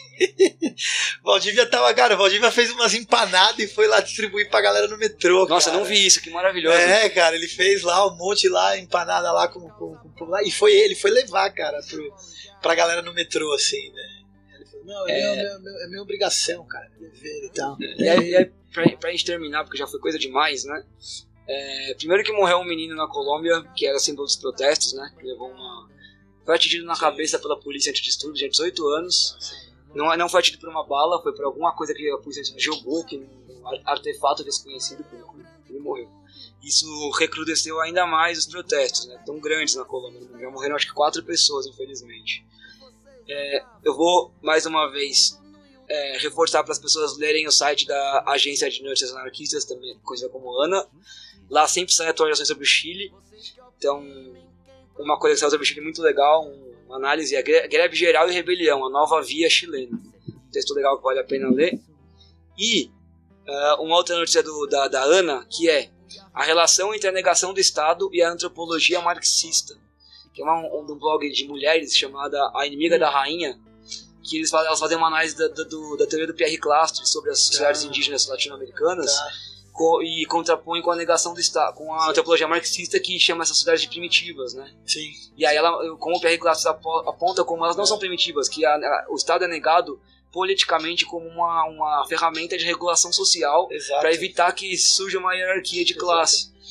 Então, Seu clássico lá, super recomendado, né, cara, essa discussão aí, velho, da sociedade contra o Estado, né? Sim, o livro, exatamente. É, pô, velho, que é, é que o livro é essa, essa bitela, né? Mas você... É, mas o te... tem esse texto é que já é. E esse artigo dessa, dessa, dessa dessas é. das mulheres é muito bom. Muito pô, bom. Que animal, quem cara. Quer, quem Eu vou atrás disso aí, cara. Queria, não, é que é curto, né? Quem quer ter uma é, introdução sobre o assunto, pega esse artigo que ele é bem curto, bem, bem, muito bom.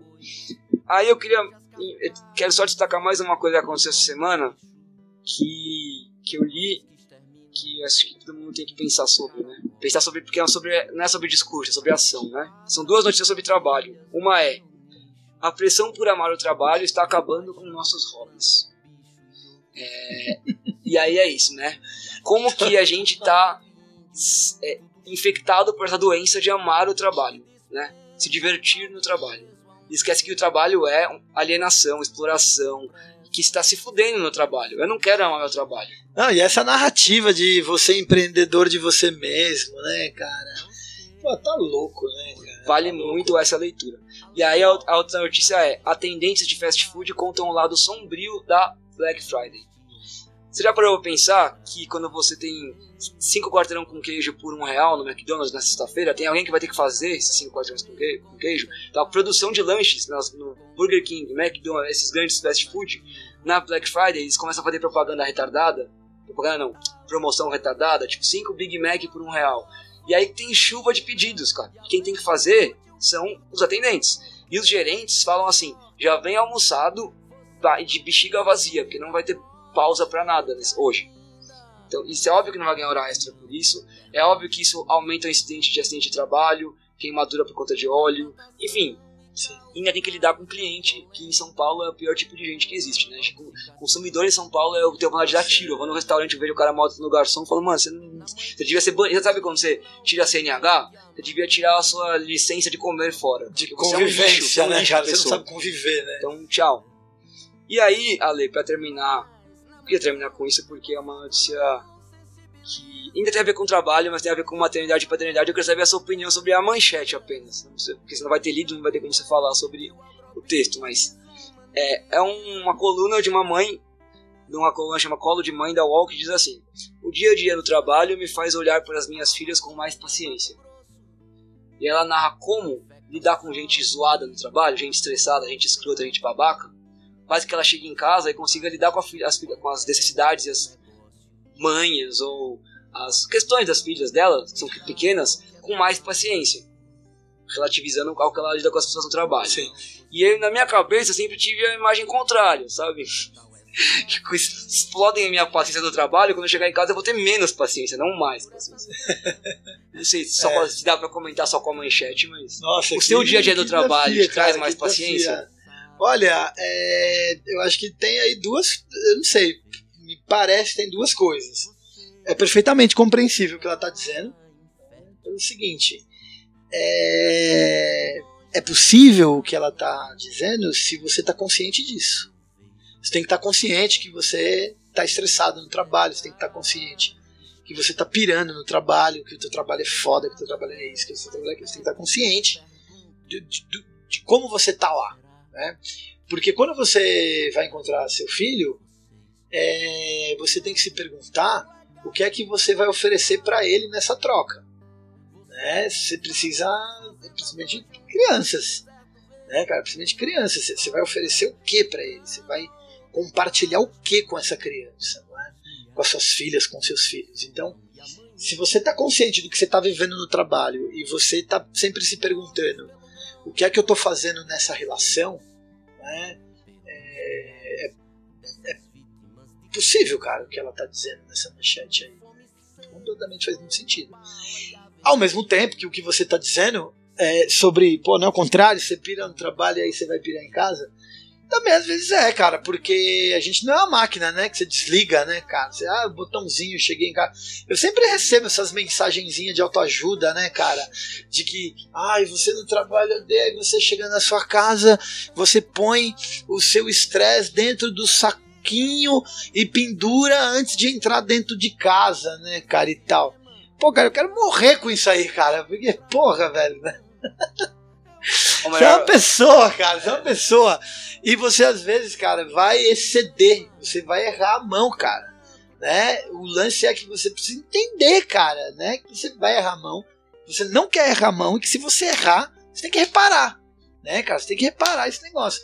Porque senão a gente fica nessa nessa coisa, cara, que as crianças não podem ser frustradas, as crianças não podem não podem ver você é, mal, que você assim, se seu filho sempre tiver mal, pô, aí é um, é um problema, cara, mas se de tempos em tempos seu filho, seu filho vê você, né, na sua na sua humanidade, né, cara? Porra, isso é importante, né, cara? Porque senão a gente fica aí também construindo umas coisas é, complicadas. Mas, é, de novo, é óbvio que você não. Você tem que cuidar disso, porque também, assim, você vai no seu trabalho, você é surrado pelo seu chefe. Aí você chega em casa, você quer surrar seu filho. Pô, né, cara? É, aí é aquela dialética Paulo Freireana lá, né? Onde o, o, o oprimido, quando não entende. Que é elemento... oprimido, vira opressor. É, ele só deseja virar opressor. Então, cara, velho, o cara vira um tirano com o filho, porque no trabalho dele ele, ele é tiranizado, entendeu? Aí é, pô, isso é uma consequência da alienação, né, cara? Então é. é um problemão. Mas o ideal, cara, é a gente. O ideal, eu aqui falando desse negócio, cara? ideal, né? Mas é, eu pelo menos entendo assim. Eu quero que meu filho. Eu quero que meu filho me veja a minha humanidade, cara, conheça a minha humanidade. Mas o amor que a gente tem pelas criaturinhas, cara, colocam a gente num lugar realmente de revisão sobre as nossas falhas. Então, eu sempre tento me rever. E quando eu tô com meu filho, cara, eu fico mais atento ainda. Né? Mais atento ainda, porque eu quero, pô, cara, eu quero ser um ser humano melhor, né? Como eu tinha dito lá atrás, cara, né? Eu acho que é responsabilidade minha. Sim, cara, minha, da mãe dele, cara, né, da gente, da família dele, que a gente possa tê-lo para ser uma pessoa, né, cara, de enfrentamento aí às injustiças, né? Então tem gente que diz, né, ah, eu não vou, eu, eu, eu não vou influenciar meu filho. Né, cara? Fala, cara, como assim você não vai influenciar seu filho? É impossível. Pô, você tá. É, é impossível, mas tem gente que acha que é possível, que é possível cara. Tem, tem, Nossa, tem, tem gente, acha que, ciência, que... acha que a ciência é neutra. Né? É, tem gente que não, eu só quero dar amor pro meu filho. Que nada, cara. Pro meu filho eu quero dar amor, eu quero dar bacunim, eu quero dar Ramones pra ele ouvir, já ouve Ramones pra caralho, moleque. É, houve vários Contrain em casa, cara. É, vários Telônios Monkey, né, cara? É, é, isso, cara, né? Pô, os brinquedos do meu filho cheio de boneco. Cheio de boneco negro, cara, cheio de boneca preta, entendeu? É claro que né? Cara, tá maluco, velho, que história que eu não vou influenciar meu filho. Você me lembra aquela coisa da inteligência artificial que a gente tava falando? Acho que. Não sei se a gente tava gravando já, antes de começar a gravação, hum. mas que criaram aqueles robôs de inteligência artificial e colocaram para interagir na internet. Achando que é só colocar para interagir que ele é neutro, vai interagir. E a internet ensinou os robôs a serem racistas, misóginos e nazistas. E aí eles começaram a reproduzir.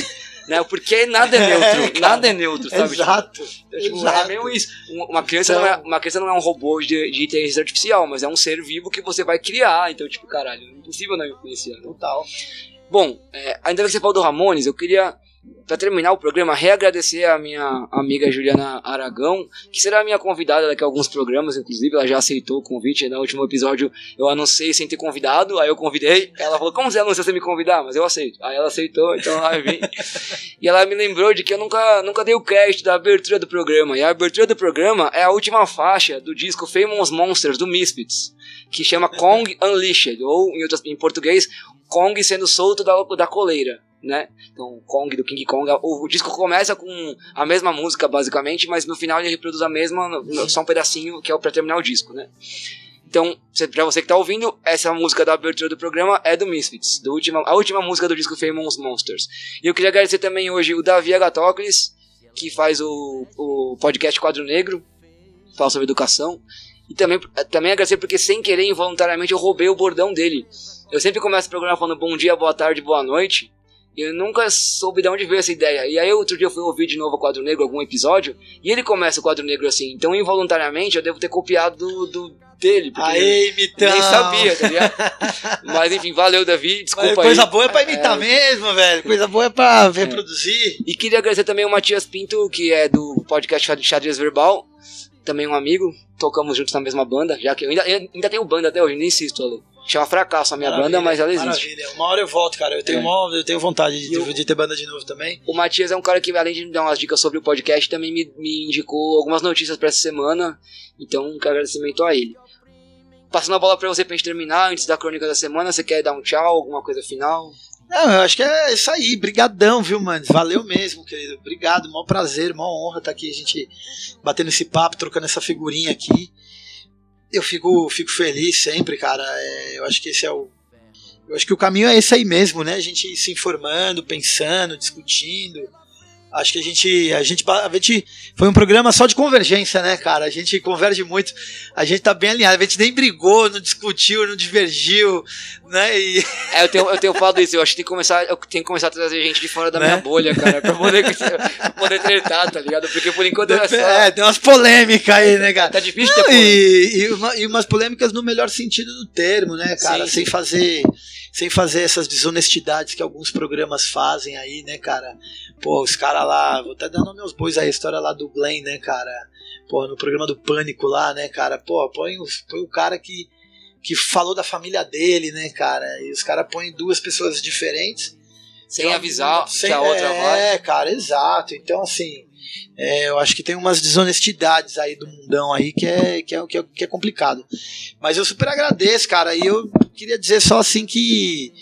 Que é isso, né? A gente tá, a gente tá num momento. A gente tá num momento bem difícil de tantas coisas. Mas. É, em boa medida, quando é que a gente não teve lutando, né? Em boa medida, quando é que a gente teve uma vida Tranquilo. tranquila, fácil, simples, né, cara? Pô, isso aí pro povo preto, né, cara? Isso pra, pra muita gente aí nunca, nunca, nunca foi possível, né? Então, que a gente possa se alimentar mais, né? Que a gente possa se, se, se cuidar uns aos outros, né? Então, uma coisa importante é, olha, ficar sozinho hoje não é uma boa estratégia. Então, é, encontre seus amigos, né? Fique bem com sua família, mantenha aí os espaços que você frequenta aí para alimentá-los da melhor maneira possível. Eu sou eu sou angoleiro, pratico capoeira angola lá com o mestre Plínio e com um monte de gente lá no Angoleiro Sim Senhor e vejo vejo como isso é importante para mim e é importante para o meu filho, é importante para para as comunidades ali, né, cara, e para minha comunidade ali de envolvido com a cultura popular. Mas é isso, fortalecer aí os espaços de luta, de resistência. O punk segue, o anarquismo segue, os movimentos sociais não param. Então vamos que vamos, né? Não, não, não, se desespera não, gente. Não se desespera não, que que não é amanhã outro dia não. Hoje já é. Hoje já é. Então vamos vamos seguir aí juntos. Ale, obrigado pela presença, pela visita, inclusive. Valeu. Espero que na próxima vez a gente possa jantar junto, Isso aí. em vez de tão cor- tão corrido. Beleza. E pra quem tá escutando, obrigado também. E vocês ficam agora então com a crônica da semana, é, ouvindo ao fundo o Emicida com a música Amarelo, faixa título do álbum recém-lançado Amarelo. Até semana que vem. Crônica, da, semana. Formatura. Para existir uma borda, também tem que haver um centro. Quando esse centro força os limites da borda, procurando ganhar terreno, algumas coisas podem acontecer. Ou a borda se rompe, ou se afasta para ainda mais longe do centro, ou deixa de existir, atropelada pelo processo de expansão. Eu poderia estar falando de geometria, química, física, arte, história ou do crescimento urbano de uma cidade, conteúdo típico de geografia. E de certa forma, estou falando de tudo isso. Ser professor em uma escola da borda é vivenciar todos esses processos ao mesmo tempo. Aqui, a borda é da cidade, da sociedade, da política, da economia. É a borda da cultura também. Quem vive na borda vive sempre no limite, sem os privilégios e as facilidades de quem nasce, cresce e domina o centro. Para quem está no centro, A borda é só uma referência distante, uma linha no horizonte, um conceito que se descreve, sobre o qual se discursa, mas que não se sente, não se vive. O centro não quer contato com a borda, a não ser que seja para legitimar e continuar sustentando a posição de centro. O nome disso é colonização. O que devo ensinar então sendo professor da borda? Tendo crescido na borda, mudado para o centro e vivendo hoje no centro. Toda vez que entro em uma sala de aula, eu me vejo e também não me enxergo. Explico. Eu fui morador da borda, mas não estudei nela. Pelo menos não geograficamente. Eu estudei em escolas privadas e públicas do centro, mas não morava nele. Pelo menos não na maior parte da minha escolarização. Esse atravessamento sempre me trouxe um sentimento de estar fora do lugar, nem lá nem cá, nenhum nem outro. Eu vivia entre. Entre foi uma palavra que eu ouvi pouco na escola. O verbo entrar denota um convite, um aceno para que você esteja junto no mesmo lugar de quem convida. Não me lembro de quase nenhum professor me dizer entre. Não me lembro de quase nenhum espaço da escola me dizer entre. Pelo contrário, normalmente os sinais diziam sempre não entre. A proibição, a exclusão, as grades da escola ecoam desde cedo o maior medo do centro, que as pessoas da borda entrem. Mas a borda, ainda que escolarizada para se comportar como borda, para ficar longe do centro, sempre desconfiou que alguma coisa não estava bem. Que era ela quem carregava o piano, mas nunca tinha sido convidada para ouvir um grande artista tocar. Que era ela quem costurava as roupas de marca, mas nunca tinha sido paga o suficiente para poder tê-las. Que era ela quem limpava os banheiros, as casas, as cozinhas, os ateliês e as varandas gourmet do centro, mas nunca havia sido tolerada em qualquer daqueles espaços fora da condição de servente.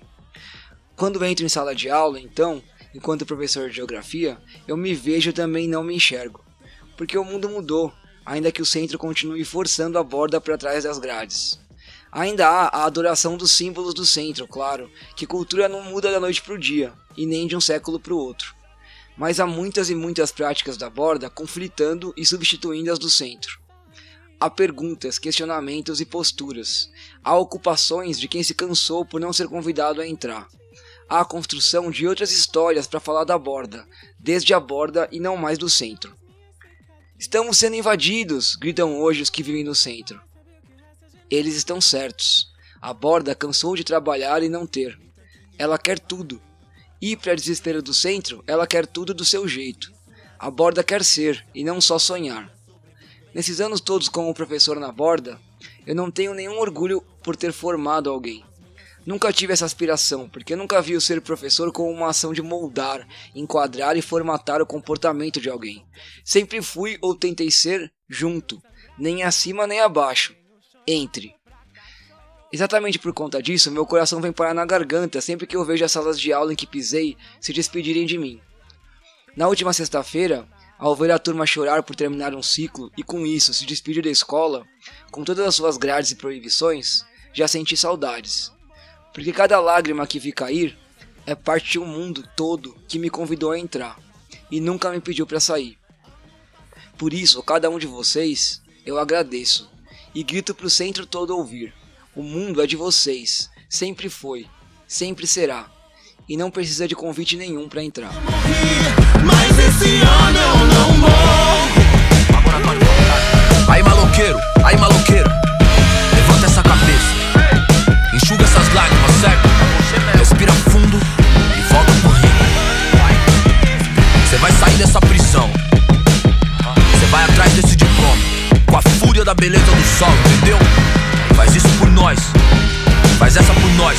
Te vejo no pódio. Ano passado eu morri, mas esse ano eu não morro.